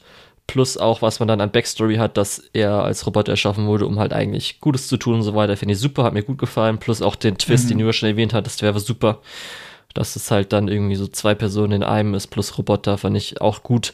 Auch wenn ich da zumindest schon, als er zum ersten Mal hieß, okay, er ist Mensch als auch Roboter, dachte ich auch schon so, okay, ist er vielleicht schon der perfekte Roboter oder sowas, wo man das dann nie erkennen kann. Das ja, gab es ja auch schon öfters mal so Dinge. Ich habe in dem Moment, wo, wo das gesagt wurde über ihn, habe ich halt gedacht, okay, das ist der perfekte Roboter, den Tenma gebaut hat, alles klar, gut.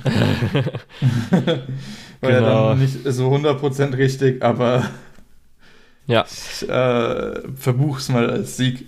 Ja, aber zumindest äh, Episode 7, das alles mit Epsilon, wurde dann noch ein bisschen rausgerissen mit dem Kampf und sowas. Das fand ich cool. Also mhm. Episode 7 als auch 8, die ganzen Action-Sachen, animationsmäßig, fand ich dann auch gut. Das hat mir richtig gut gefallen.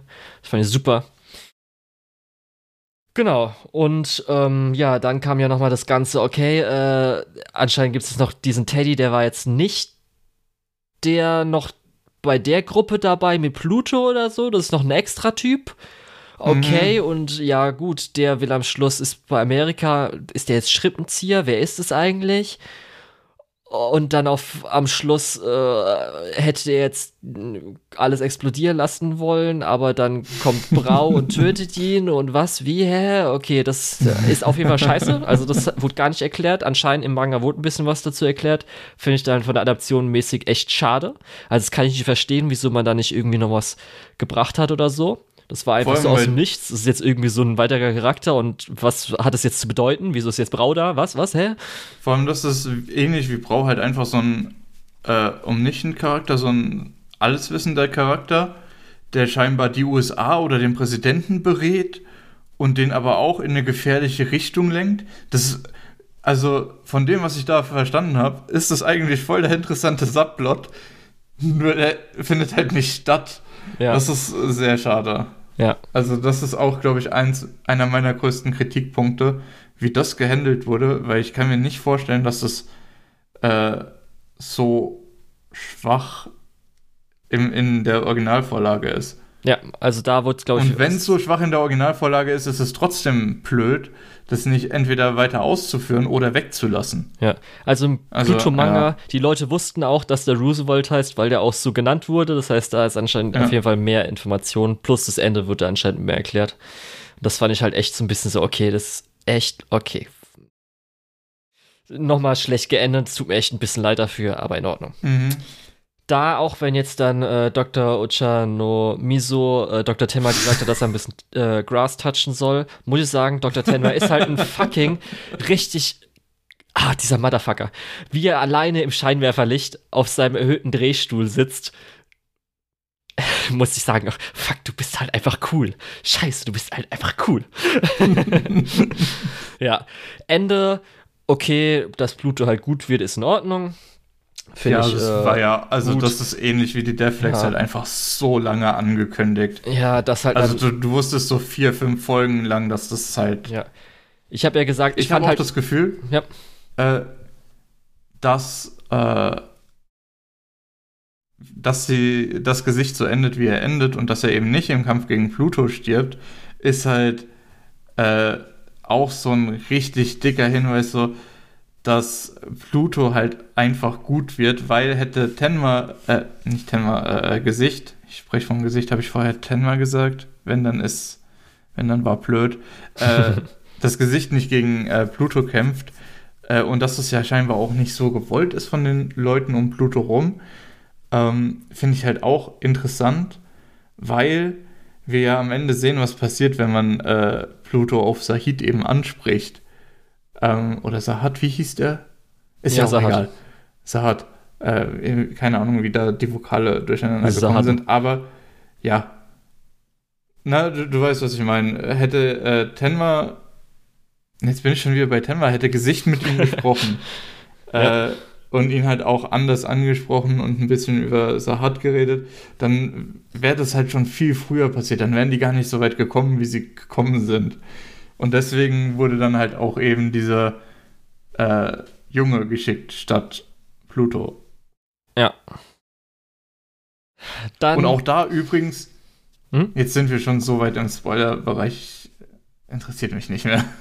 Auch da übrigens, Deflex über Deflex über Deflex. Ich muss auch sagen, Episode 7 wird dadurch auch schlechter, weil am Schluss hat Epsilon gesagt, jetzt weiß ich, wer Bora ist. Pluto, Abdullah. Und ich so, ihr Motherfucker, sagt es mir doch jetzt endlich.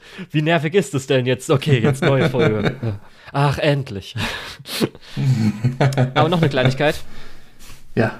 Wer kam darauf, Pluto-Tränengeneratoren einzubauen? Ja, wahrscheinlich äh, Abdullah. ich konnte es nicht glauben. Oder, also, oder Bora oder äh, der, der andere Genie-Typ. Ja. So echt? Echt? Wirklich? Okay. Gucci. Gucci ist der andere Genie-Typ. ja.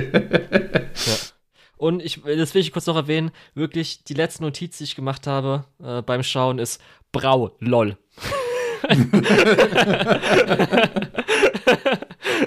ja.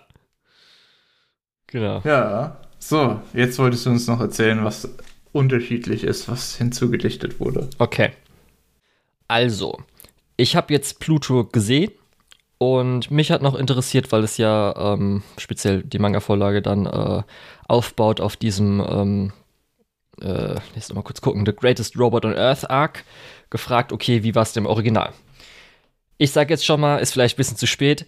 Guckt euch zuerst Pluto an und dann The Greatest Robot on Earth. Das will ich auf jeden Fall empfehlen. Nachdem ich mich jetzt auch informiert habe, muss ich auch sagen, ich äh, schätze jetzt Pluto ein bisschen mehr wert auf jeden Fall. Also es schon macht das Ganze noch ein bisschen cooler.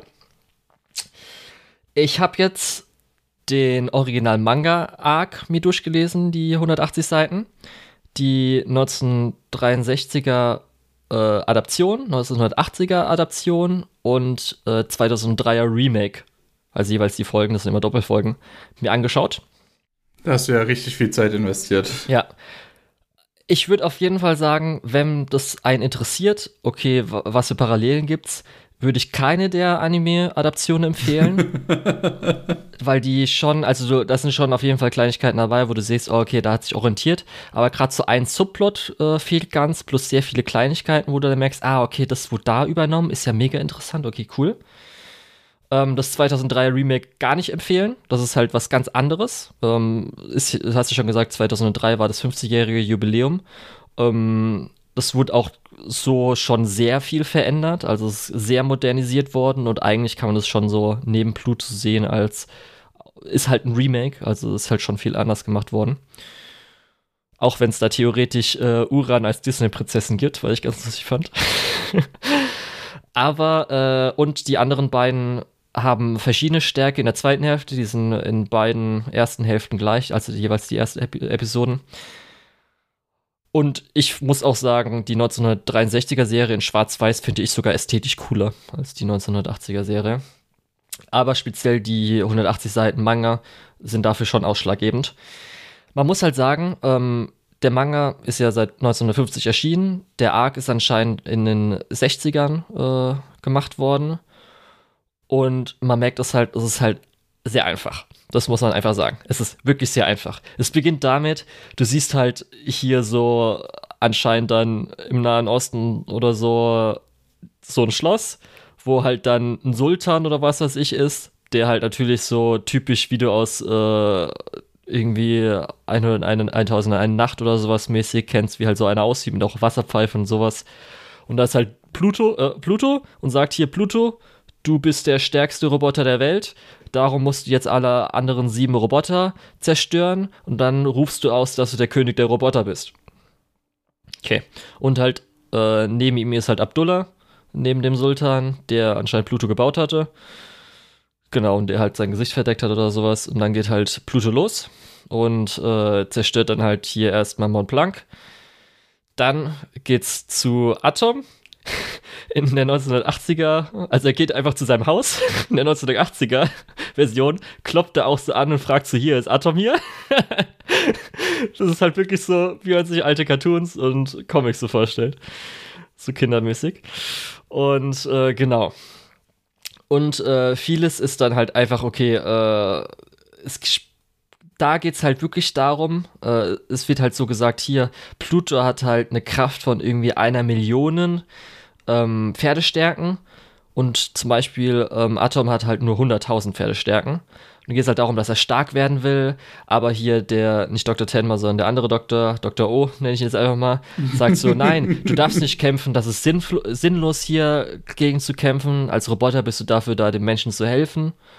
Und äh, genau, dann Pluto ist halt dann so ein bisschen, okay, kämpft halt dann gegen die nächsten paar und gewinnt dann halt auch meistens gegen alle anderen. Genau. Und da ist jetzt nämlich dann so der Punkt. Mh, mm, viele so Kleinigkeiten wurden übernommen, also einmal die Beziehung zwischen Uran und Pluto so ein bisschen, weil er entführt einmal äh, Uran, halt so, äh, weil er dann merkt, okay, ist die Schwester von Atom, aber verste versteht sich dann ganz gut und auch über dann den ganzen Manga-Arc fragt er hin und wieder mal, wenn er gegen äh, Atom kämpft oder sagt so hier, äh, eigentlich will ich dich ja nicht zerstören, weil es dann Uran traurig machen würde oder wie geht's Uran? Äh, so ein bisschen ist da so die Beziehung übernommen worden für Pluto. Und dann so Kleinigkeiten wie zum Beispiel, ich krieg's halt nicht hin, Lukas, tut mir leid, wie heißt der nochmal? Der Roboter, der türkische Roboter Brando. Brando stirbt auch im Wasser und dann kommt ein Ölfleck nach oben. Oder zum Beispiel, als gegen Herkules gekämpft wird, ähm, ist halt dann der letzte Angriff, dass Herkules seinen Kopf halt wegwirft und dann sein Körper, kopfloser Körper doch nochmal gegen ihn kämpft, was ja hier auch am Schluss ist, wo sich dein kopfloser Körper halt, dieser kleine Körper, normale Körper, sich bewegt. Das heißt, da wurden so Kleinigkeiten übernommen. Die, äh, die Designs, muss man auch sagen, also gerade die, zum Beispiel Mont Blanc, Brandos großer Roboter als auch Herkules großer Roboter orientieren sich halt am Original, plus Pluto natürlich. Das sind auch die, die du am meisten merkst, dass sie nicht so ganz in die Geschichte passen. Die wirken im Pluto noch sehr, okay, comichaft. Ähm, Australien mit hier Epsilon, der hatte halt auch äh, die Kinder, wo er sich dann einfach verabschiedet. Und er ist auch so ein bisschen, er hat er ist, da ist so sein Ding, dass er anscheinend Feigling ist, weil er halt Herkules vorschlägt, zusammen gegen Pluto zu kämpfen. Da kommt dann halt so das Feigling, dass er wahrscheinlich im Krieg gekämpft hat, was in Pluto übernommen wurde. Er hat halt auch diese Kinderweisen-Ding, wo er sich verabschiedet. Wird natürlich auch besiegt, weil es regnet oder dunkel ist. Oh, na, da komme ich gleich. Ach Gott, das ist so großartig. Und äh, das ist jetzt ganz interessant. Es gibt auch das eine Kind, woran sich dann halt das Kind äh, Vasili orientiert, glaube ich. Mhm. Da ist wirklich im Original einfach nur so, Pluto und Epsilon kämpfen gegeneinander. Dann das kleine Kind sucht halt, wo Epsilon hingegangen ist im Regen und Epsilon versucht ihn halt zu beschützen und wird dabei zerstört. Und dann gibt es halt so ein Panel nach der Zerstörung, als er ihn halt versucht hat, irgendwie wegzufliegen. Dann sind an dem Jungen nur noch zwei Hände von Epsilon was natürlich dann in Blut übernommen wurde als die zwei Hände, die am Schluss äh, Vasili plus den einen Roboter da beschützen. Das sind so die Kleinigkeiten, die öfters mal übernommen wurden. Aber, Lukas, das ist jetzt großartig. Und zwar das mit dem Tornado oder dem Wirbelwind, dem Regen. Wie das aus der Original, aus dem Original übernommen wurde. Weil Pluto bewegt sich halt fort, indem er T-Post und dann seinen o Oberkörper ganz schnell dreht, wo er dann halt so als Tornado rumfliegt. und das hat halt hier äh, für Pluto wurde es dann halt übernommen, dass er ähm, äh, dann halt anscheinend diese Tornado-Regenfähigkeiten, Wetterfähigkeiten hat. Weil ich schon sagen muss, gute Idee.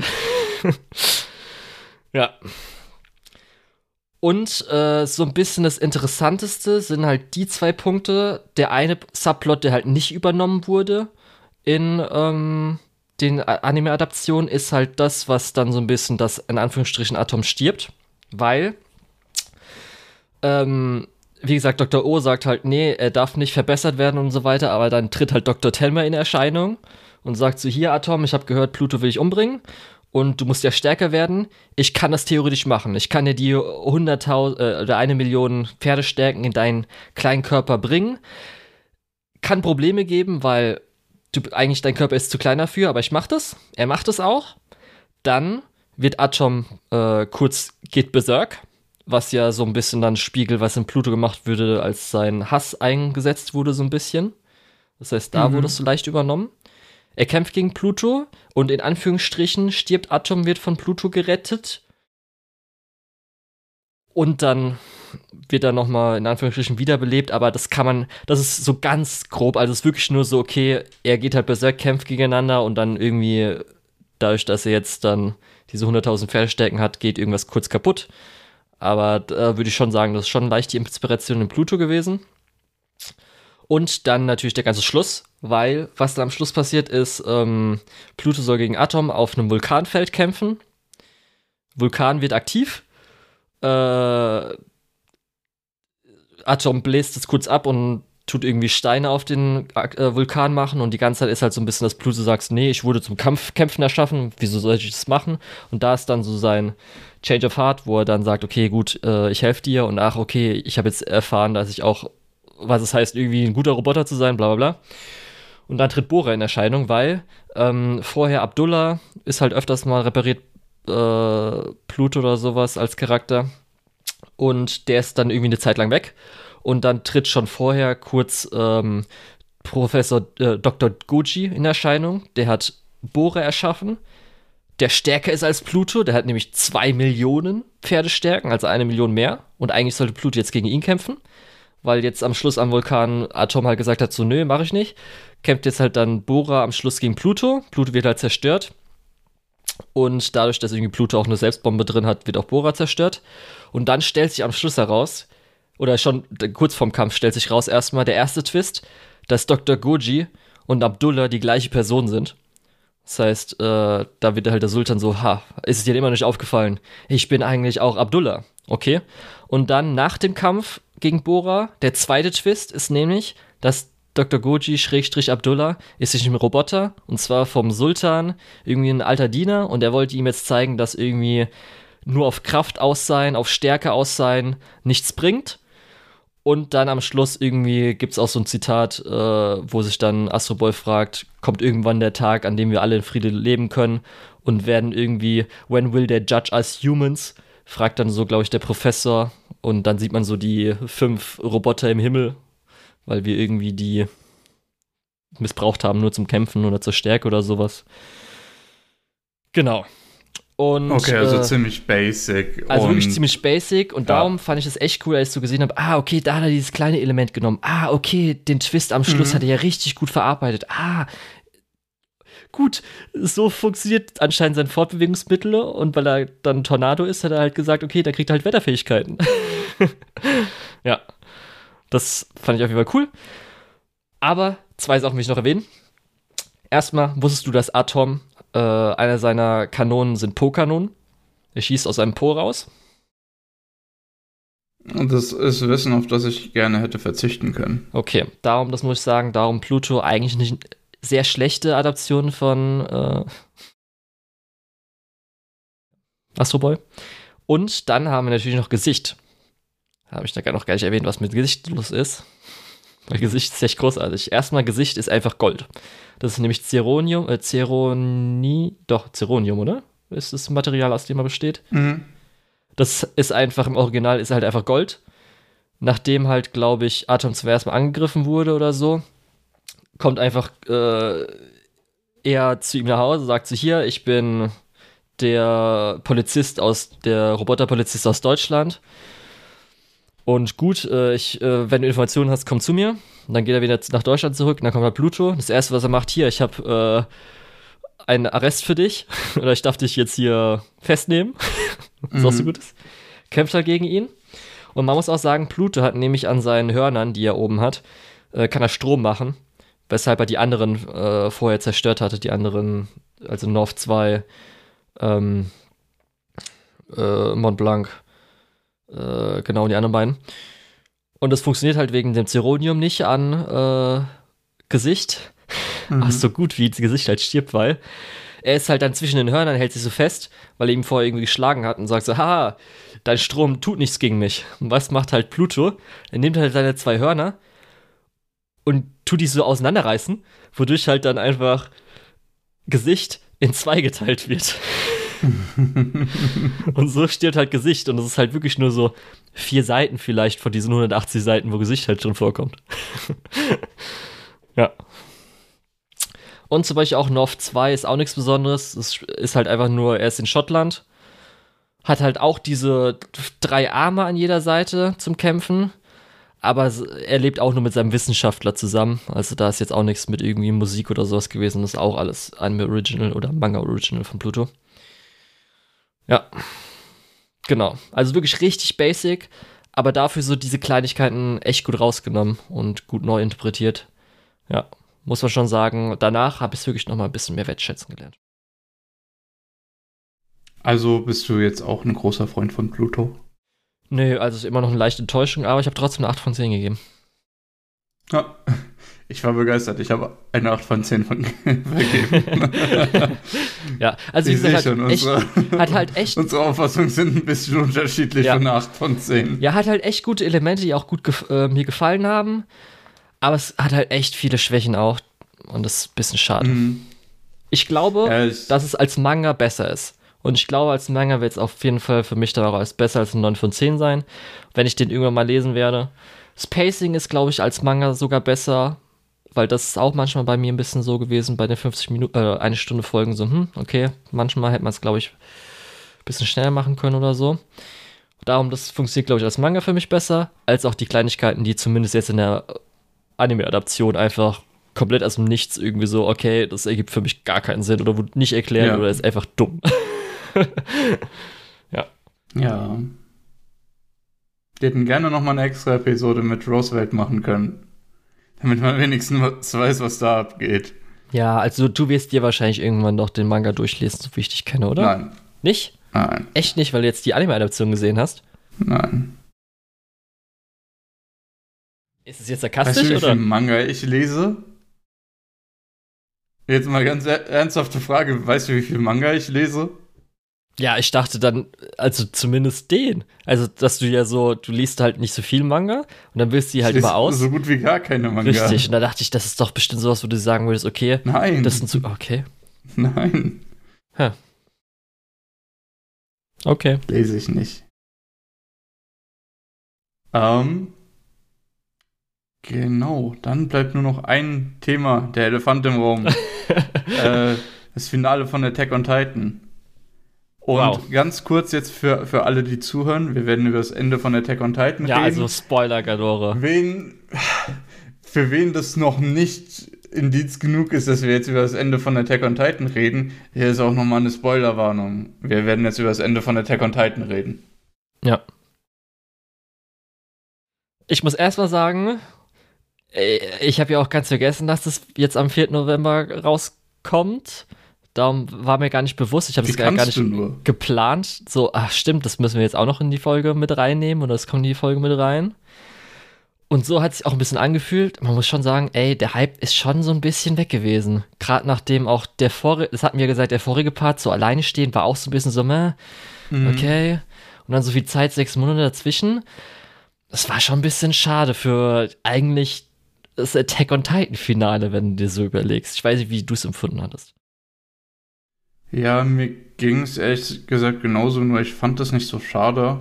Ich, ja, obwohl doch eigentlich, wenn man so drüber nachdenkt, ist schon schade. Es war halt so das große Phänomen und jetzt ohne groß äh, Ankündigung nochmal, ohne irgendwie Marketing oder sowas, ist es einfach rausgekommen und war dann zu Ende. Ja. Also ich habe auch keinen Hype gebraucht. Ich habe einfach so ein bisschen auch so ein bisschen, ach, geil, Attack on Titan Finale, freue ich mich jetzt drauf. Das hätte gereicht, aber selbst das war so ein bisschen so, ach ja, stimmt, Attack on Titan Ja. Finale. Ach, okay, äh, bei uns ist ja auch erst nachts erschienen, nächster Tag mal Ja. geguckt. Ach ja, gut, okay, ja, ist vorbei. War ein bisschen schade einfach. Ich habe es ja vormittags noch geguckt, aber du konntest dich ja sogar bis abends zurückhalten. Ja, ich hatte keine So Zeit an dem Tag. Da war ich du. komplett, also ab vormittags war ich komplett weg. Erst mal bis nachmittags. Kannst doch nicht einen Termin haben, wenn der Attack on Titan endet. Äh, Ja, ich habe ihn nicht, hab ihn nicht gemacht. Außerdem hab ich, bin ich vom 4. November ausgegangen, das heißt irgendwann abends oder so, 4. November. Nicht um, am 5. November um 1 Uhr nachts bei uns. Aber, ähm, bevor wir reinsteigen, Lukas, wie stehst du allgemein dazu? Schon mal vor Fazit. Ach so, zu dem Ende jetzt? Ja, gefallen, nicht gefallen, Katastrophe, nö, geht gut, absolutes Meisterwerk, oh fuck, war das scheiße. Also, Was du alles sagst. du, du hast ja schon sehr, sehr deutlich gemacht, dass du das Ende nicht gut findest. Das hab ich gar nicht gesagt. voll kacke war Nein. und dass ich, all- dass ich ein böses Erwachen haben werde, wenn jetzt das Ende kommt. Das habe ich gar nicht gesagt. Sagen, hä? Ich habe das, gesagt, war ist doch, kontrovers.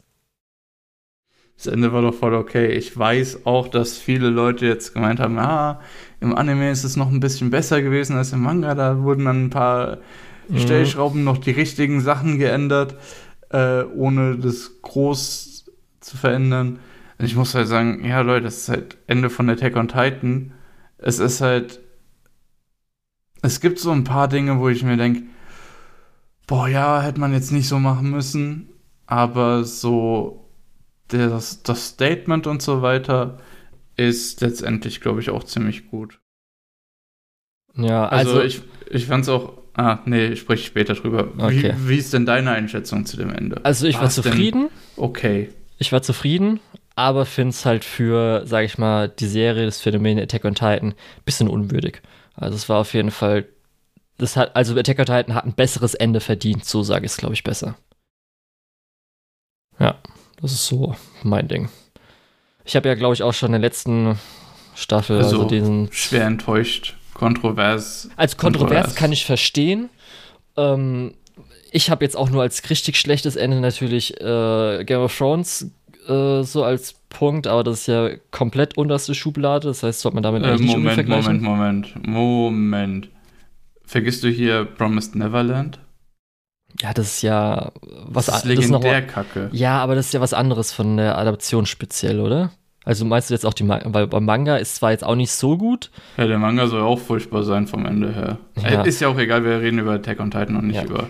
Also ich muss auch sagen, gerade so kommt mir immer so ein bisschen vor, auch im Manga, ähm, Anime und so weiter. Ende ist halt einfach schwierig, da drauf zu kommen, gerade wenn du du planst vielleicht ein bisschen was, aber dann verändert sich dadurch, äh, während du das Ganze schreibst und so weiter. Ja, aber zumindest bei Attack on Titan hat ja jetzt auch der Autor am Ende noch gesagt, ja, es ist genauso geendet, wie ich es mir vorgestellt habe. Ja, nie, also auch nicht so ganz. Es ist immer so ein bisschen, okay, wie genau die Aussagen interpretiert werden, was man als Headline liest und so weiter. Das ist schon noch ein, gibt so ein bisschen, sag ich mal, Sternchen an allem dran, darum das würde ich nie mal so ganz wiederholen.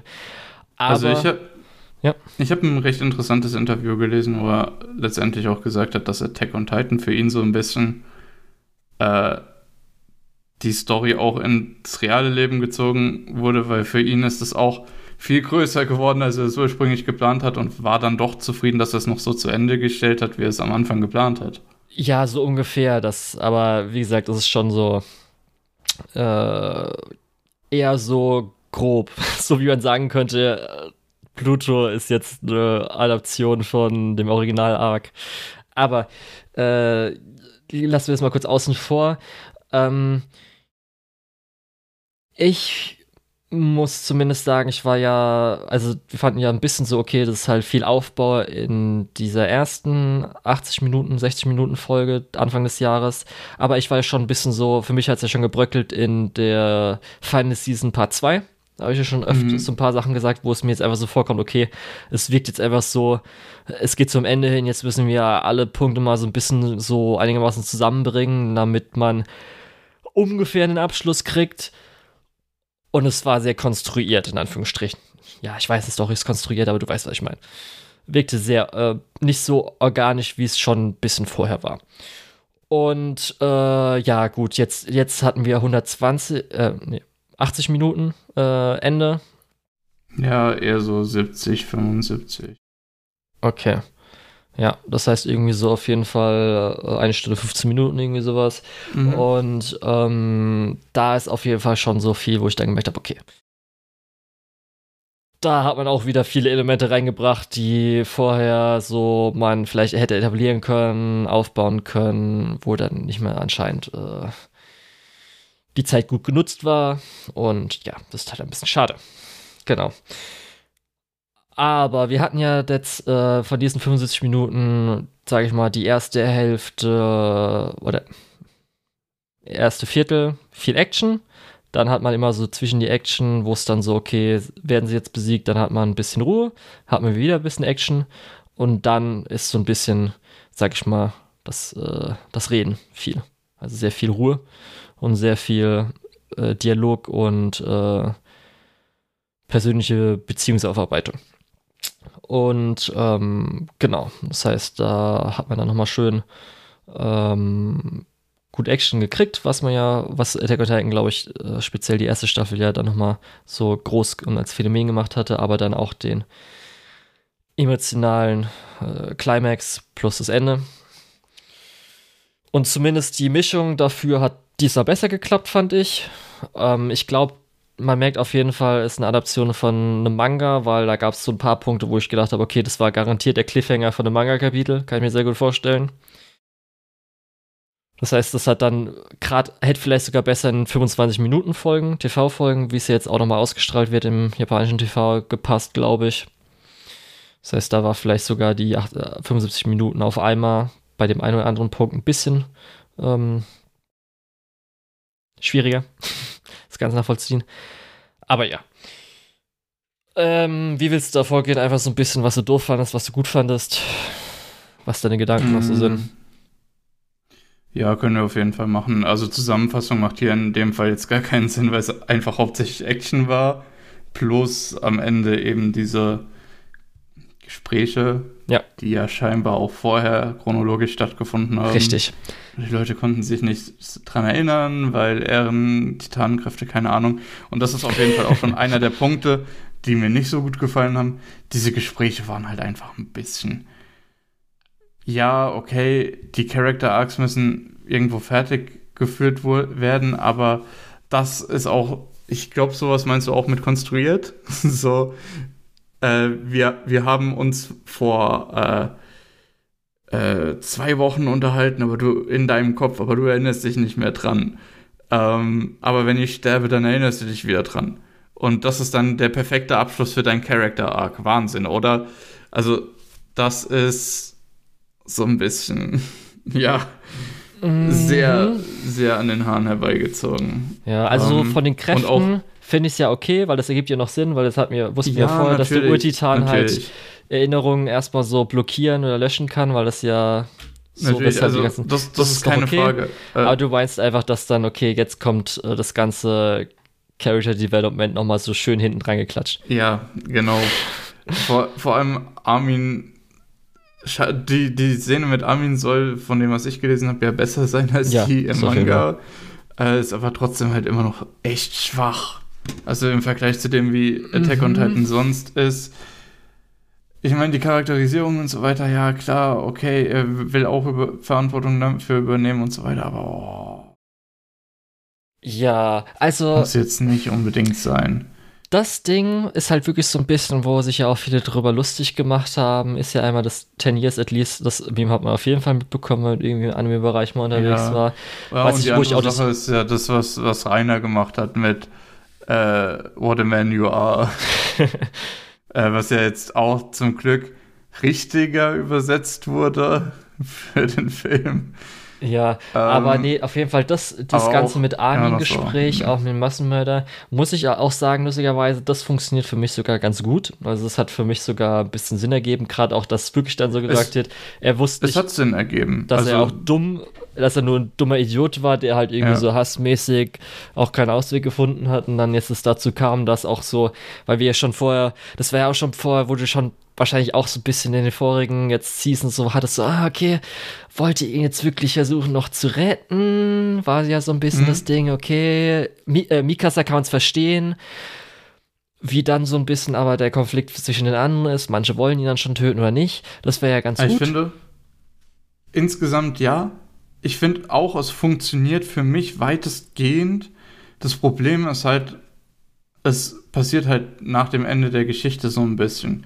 Also Armin hat, ohne sich an dieses äh, Gespräch zu erinnern, und Mikasa hat ja wahrscheinlich ein ähnliches Gespräch gehabt und auch sie hat, ohne sich daran zu erinnern, die Entscheidung nochmal getroffen, äh, die sie getroffen hat, beziehungsweise die er getroffen hat. Ähm, und das ist so ein bisschen. Ich muss leider. Da, da, kommt, da kommt dieser charakterbildende Moment, nachdem der Charakter schon gebildet wurde, was ganz okay ist, weil die sich eben unabhängig von Ehren trotzdem dafür entschieden haben, aber es fühlt sich irgendwie ein bisschen doof an, vor allem weil Ehren ja eigentlich auch schon weiß, wie diese Story ausgeht zu dem Zeitpunkt, wo er mit ihnen redet. Also ich glaube, dieses ganze Massenmörder-Ding ist halt für mich funktioniert auch nicht, auch noch nicht mal zum Aufregen, weil ich find, fand, glaube ich, seitdem das Rumbling eingeführt oder halt ausgeführt wurde, besser gesagt. Mhm. Ich finde es halt schon von Anfang an mochte ich das halt irgendwie nicht so, dieses Element. Ich fand es so im Hintergrund cool, dass man so denkt, okay, es vielleicht so nutzt wie Atombomben, was ja eigentlich theoretisch Armin ist, aber du weißt, was ich meine. Dass man es so nutzt, okay, wir haben Aufrüstung, wir können uns nicht töten, weil wir es haben Rumbling. Aber seit es genutzt wurde ich finde es erstmal lächerlich, wie halt die ganzen Titanen da immer durchlaufen irgendwie. Ich finde es irgendwie doof. Ich weiß nicht, das hat mir schon von Anfang an nicht gefallen. Gut. Also okay. ich mag das Rumbling ja. als Konzept auch. Mhm, okay, also für mich nicht so. Dann halt aber, das ist halt, wie gesagt, okay, es sind 80% gestorben, Massenmörder-Ding. Mhm. Aber dadurch eigentlich, was, was jetzt eigentlich so ist, schuldmäßig ist jetzt ja komplett hinfällig, mehr oder weniger, weil er hat halt leider, also der Autor Yasami, glaube ich, oder? Hat ja leider das Element von Time Travel eingeführt, also Zeitreisen. Und da mhm. muss man auch sagen, wenn man das Element einführt, ist halt echt schwierig, da irgendwie ein gutes Ende hinzubekommen oder halt das schön fließend zu machen. Ja, das, das war noch okay, weil ja, das. Also bis, bis jetzt fand ich es okay. War super. Ich finde auch zumindest das Element, weil das ist ja so das große Ding mit äh, der Freiheitsbegriff als auch Hass, mhm. beziehungsweise Krieg. Das ist ja so das Ding, lustigerweise jetzt Pluton ist es. Äh, das jetzt. Ja, vor, ja, ja, so, so Ehren so sein Ding ja jetzt ist, weil wir erfahren, okay, er hat halt äh, Möglichkeit suchen wollen, aber das ist die bestmögliche Möglichkeit gewesen oder er kann nur diese Möglichkeit nehmen oder so, dass er anscheinend jetzt doch nicht wirklich frei ist und jetzt sie ihn mehr oder weniger befreien und bla bla bla. Mhm. Äh, kann ich alles verstehen. Ich, wie gesagt, ich kann wirklich mir hundertprozentig vorstellen, wie er das am Anfang so ein bisschen ge grob geplant hatte, dass, okay, das sind meine Thematiken, so will ich das am Schluss haben, dass zum Beispiel jetzt Erin am Schluss, es soll alles immer Freiheit gehen, dass er jetzt aber am Schluss doch nicht wirklich frei war und sie durch eine Aktion ihn halt frei machen und bla bla bla. Ja, ich finde aber so hinkommt, ist halt nicht gut.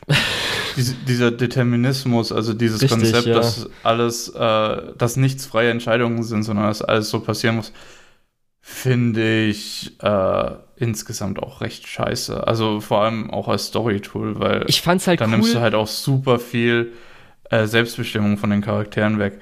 Ja. Und dann ist halt diese Transformation von Eren von dem äh, typischen Shonen-Protagonisten zu dem typischen Shonen-Willen äh, kommt halt nicht mehr so gut rüber, wenn am Ende, wenn es am Ende heißt, ja, es ist halt Determinismus, es, hätte, es musste alles so passieren, Punkt.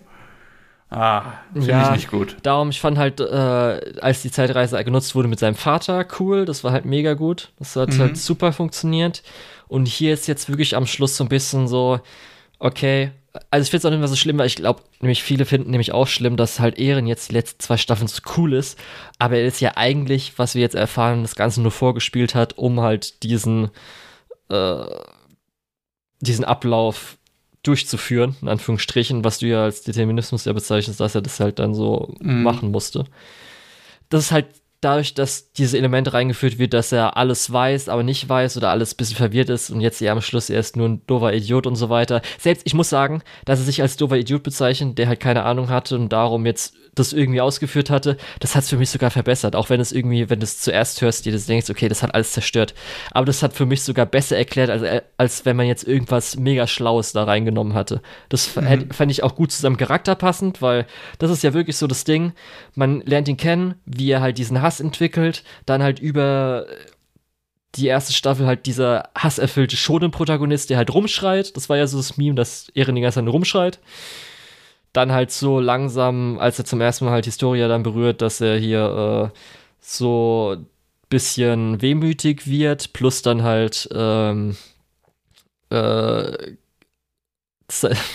sein Willen-Arc ja dann so ein bisschen diesen Willen-Arc hat, plus dann jetzt am Schluss das Ganze. Darum irgendwie, das sind halt Elemente, die funktionieren, die ich halt nicht so mega schrecklich finde, wo manche sagen, okay, der hat das irgendwie seinen Charakter komplett umgedreht und so weiter, würde ich jetzt nicht sagen. Also das finde ich schon vollkommen okay. Aber halt, wie das umgesetzt wurde, halt, halt nicht so gut geklappt. Und dann kommen halt so Kleinigkeiten auch noch dazu, wie, okay, man hat halt mit Historia gar nichts mehr gemacht, wo halt schon so wirkt, als ob man damit noch was machen wollte. Mhm. Hat halt nicht mehr irgendwie genutzt.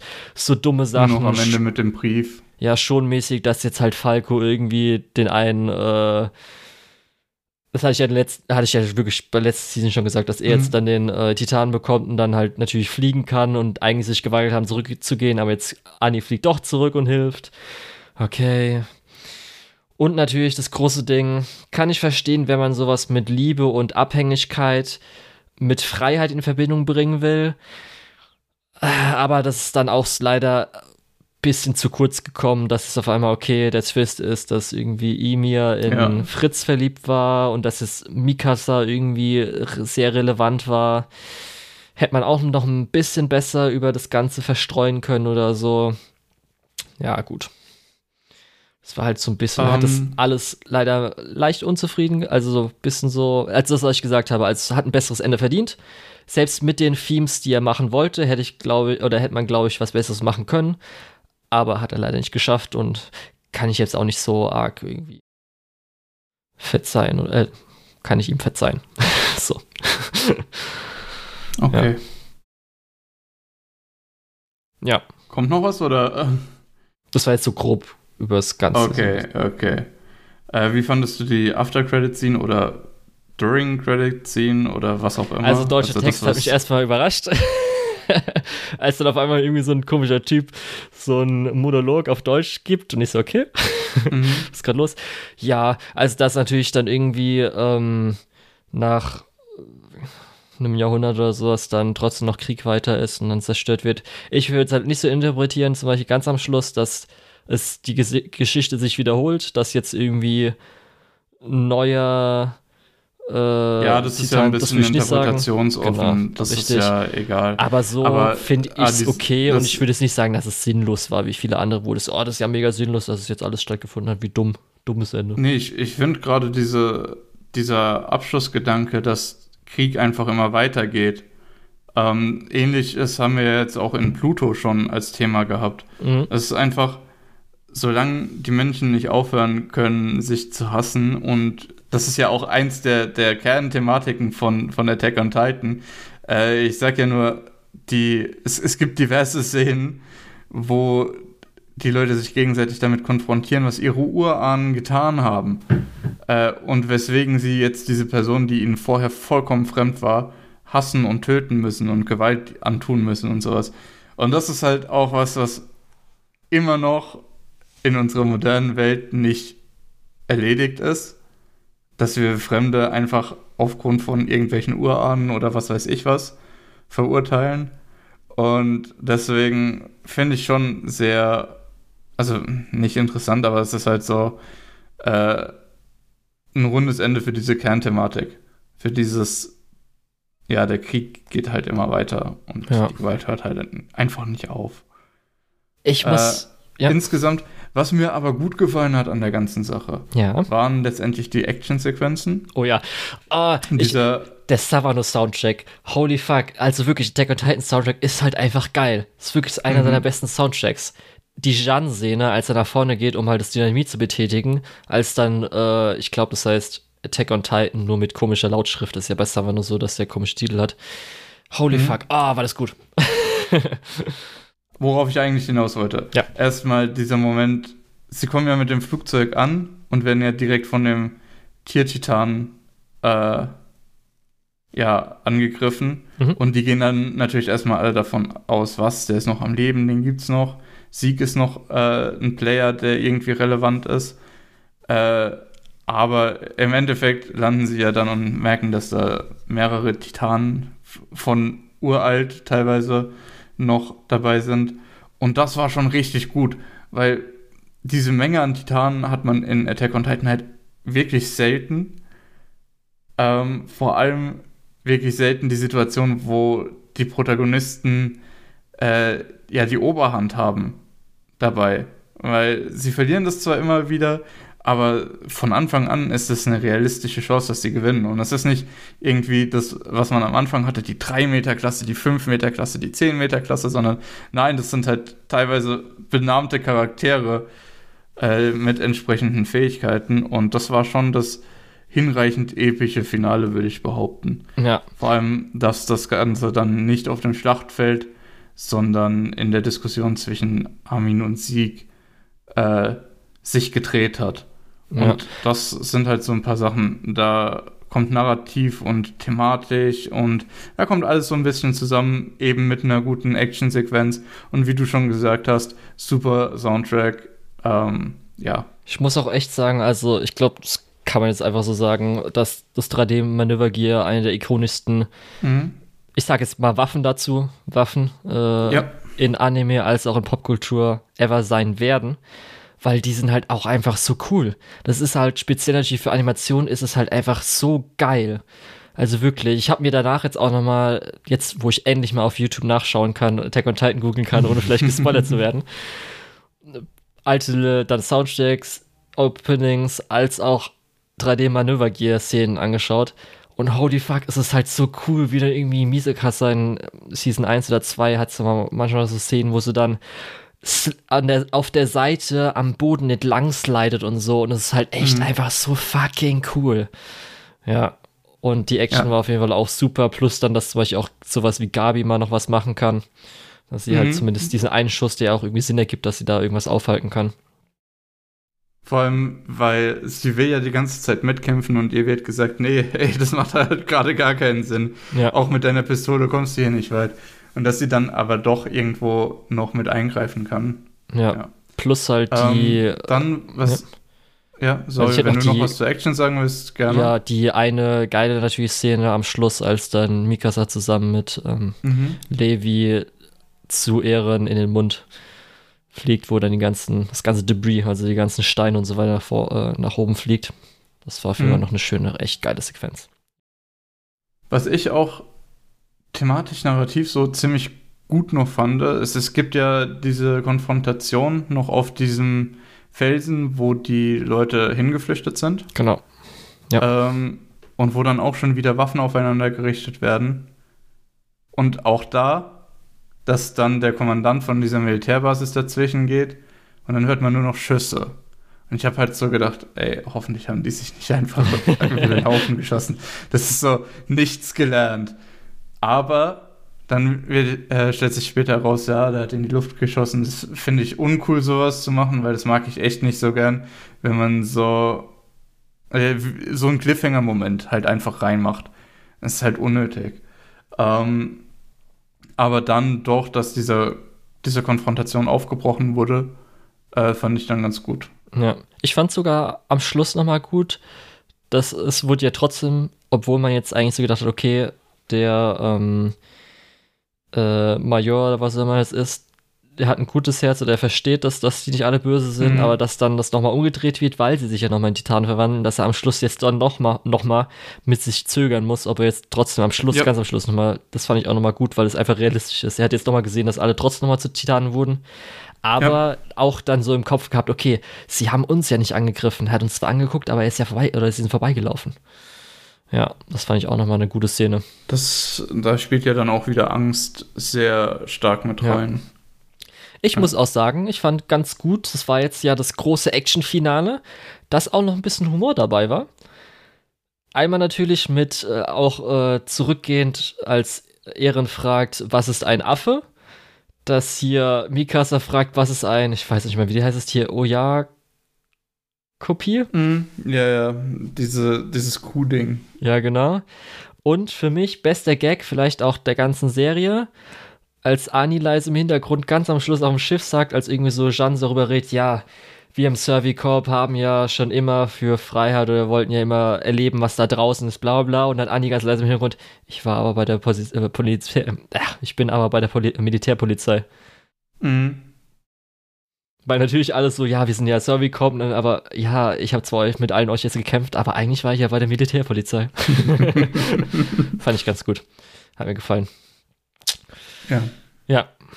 Generell auch, dass gerade diese Gruppe aus äh, verschiedenen Nationalitäten da am Ende mit dem Schiff unterwegs ist, in eben einer Botschaftsmission, äh, um eben den Frieden zu sichern, ist auch ein äh, passendes Ende für diese Figuren.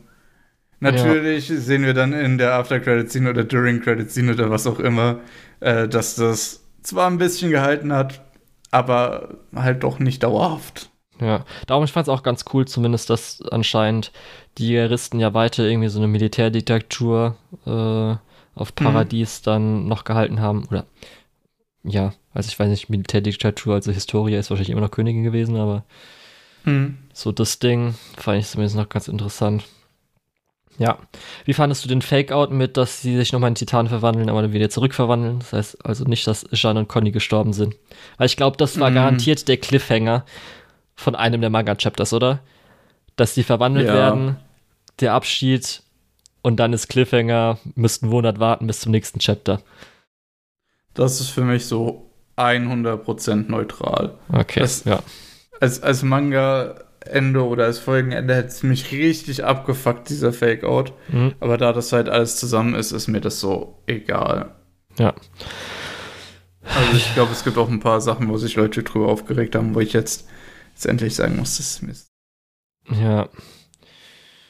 Ich glaube, wie gesagt, der größte Kritikpunkt ist halt einfach dann die Auflösung mit irgendwie so der Liebe und Mikasa. Das ist, glaube ich, so das Ding. Mhm. Plus, dass halt viele das mit dem Massenmord, wenn man irgendwie so 80% der Menschheit umbringt, wie redeemable ist man da noch und wie ja. sehr darf da noch Entschuldigung sein.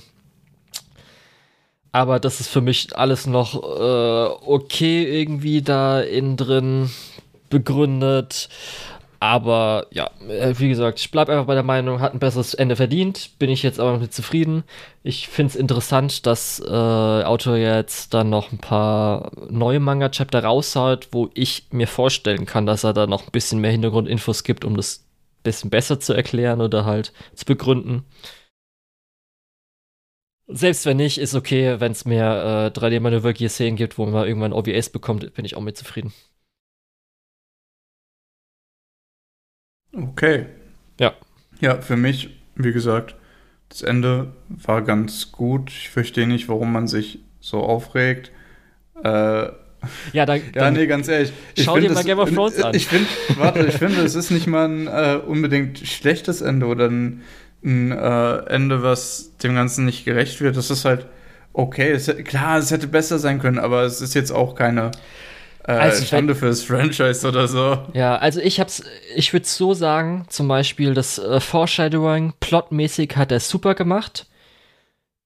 Thematikmäßig leider eher nicht so gut. Weil wenn du plotmäßig dir vorstellst, ist alles, sage ich mal, bis Ende der vierten, also vierten Staffel Part 1. Also dadurch, dass mhm. er halt so mit zum Beispiel, dass die Titanen so aussehen wie halt die Titanen von der Gruppe von seinem Vater, dass er dann zurückgeht und seinem Vater das befiehlt und sowas. Das hat da alles plotmäßig in Anführungsstrichen darum. Das hat alles super, fand ich, so geklappt, auch wenn es vielleicht beim einen oder anderen so ein paar Plotholes gäbe, aber für mich so jetzt erstmal okay, das war super. Aber dann, dass er halt so thematisch das ganze Abschluss abschließen will und da hat er halt leider zu wenig dann eingestreut. Peak ist immer noch Season 3, Part 2. Also Peak ist natürlich auch ein Charakter, aber das ist für mich das Beste an Attack on Titan. Also das war wirklich so, das ist 10 von, 10 von 10. Action ist cool, die Konfrontation ist cool. Wir erfahren endlich das Geheimnis, was im Keller war. Und dann auch Veränderung von Ehren kriegen wir am Schluss schon ein bisschen mit. Das ist halt alles echt super gut. Also da habe ich mir wirklich, ich habe mir unironisch, glaube ich, fast alle Folgen sogar nochmal angeschaut. Ich glaube mindestens so 8 von 10, äh, 8 von 12 Aussehen diese Woche.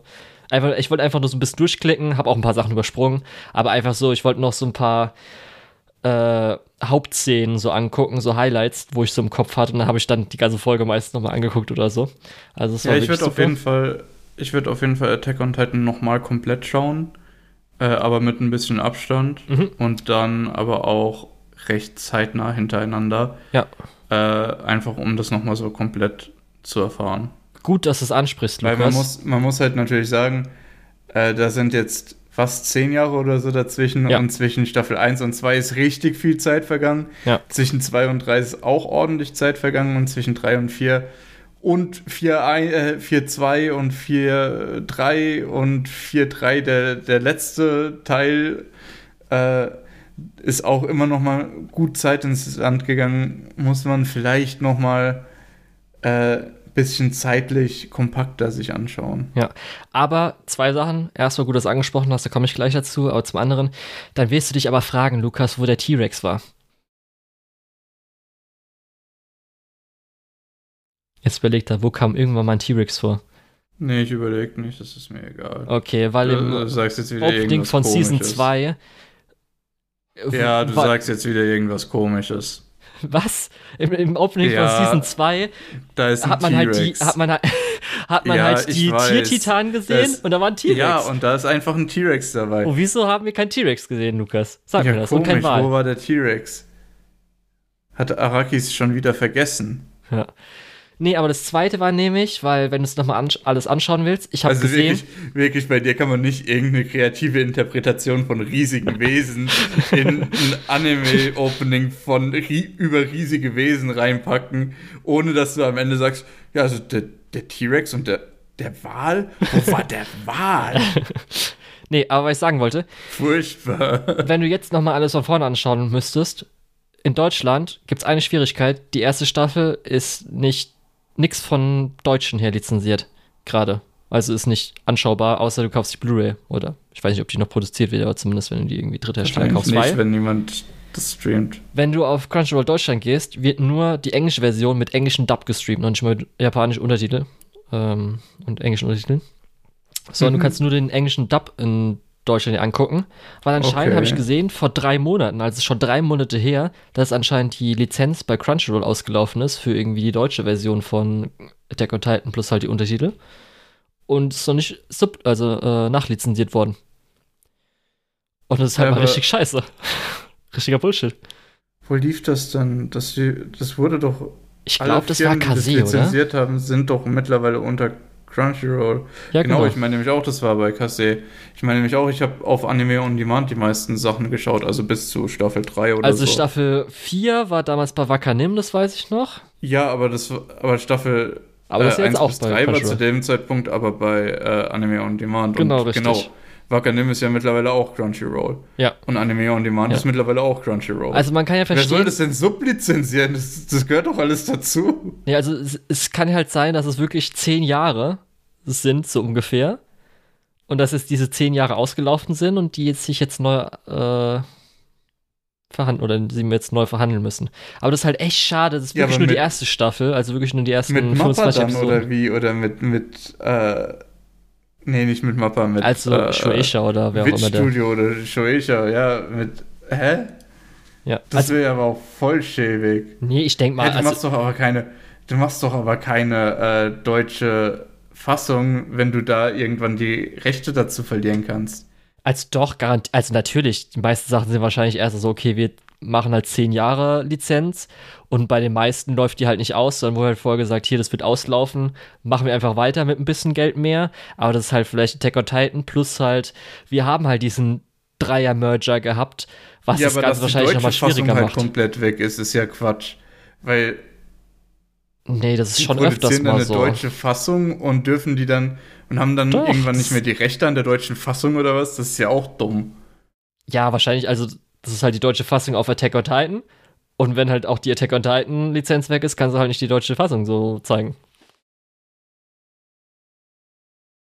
Ja, keine Ahnung. Ja, Auf ist immer schwierig Fall mit Lizenz, ist ein bisschen schade. Ja, und äh, es hat mir wirklich am meisten wehgetan, dass ich mir vorstellen müsste, dass wir wahrscheinlich nicht mehr viel 3D-Manöver-Gear-Action sehen können, weil das halt echt geil war. Ja, Ja, aber so geht Ja. wirklich eine der einflussreichsten Anime der Neuzeit zu Ende. Ist schon was, ne? Wow. ja. Muss man mal so sinken lassen. Also hat auf jeden Fall Spaß gemacht, So, kann man so sagen. ich- Ist Entertainment und würde ich, glaube ich, auch so weiterempfehlen. Eine Sache vielleicht zum Ende. Es ist auf jeden Fall gut, dass es zu Ende gegangen ist und nicht so eine unendliche Geschichte geworden ist, weil. Ja. Ja. Weil ich finde das immer ziemlich schäbig. Auf jeden Fall. Naja, okay, gut, dann haben wir noch irgendwelche Themen. Ich habe gerade geschaut, Dann- weil ich habe ja währenddessen noch ein paar Folgen angeguckt, während wir geredet haben. Nein. Ja.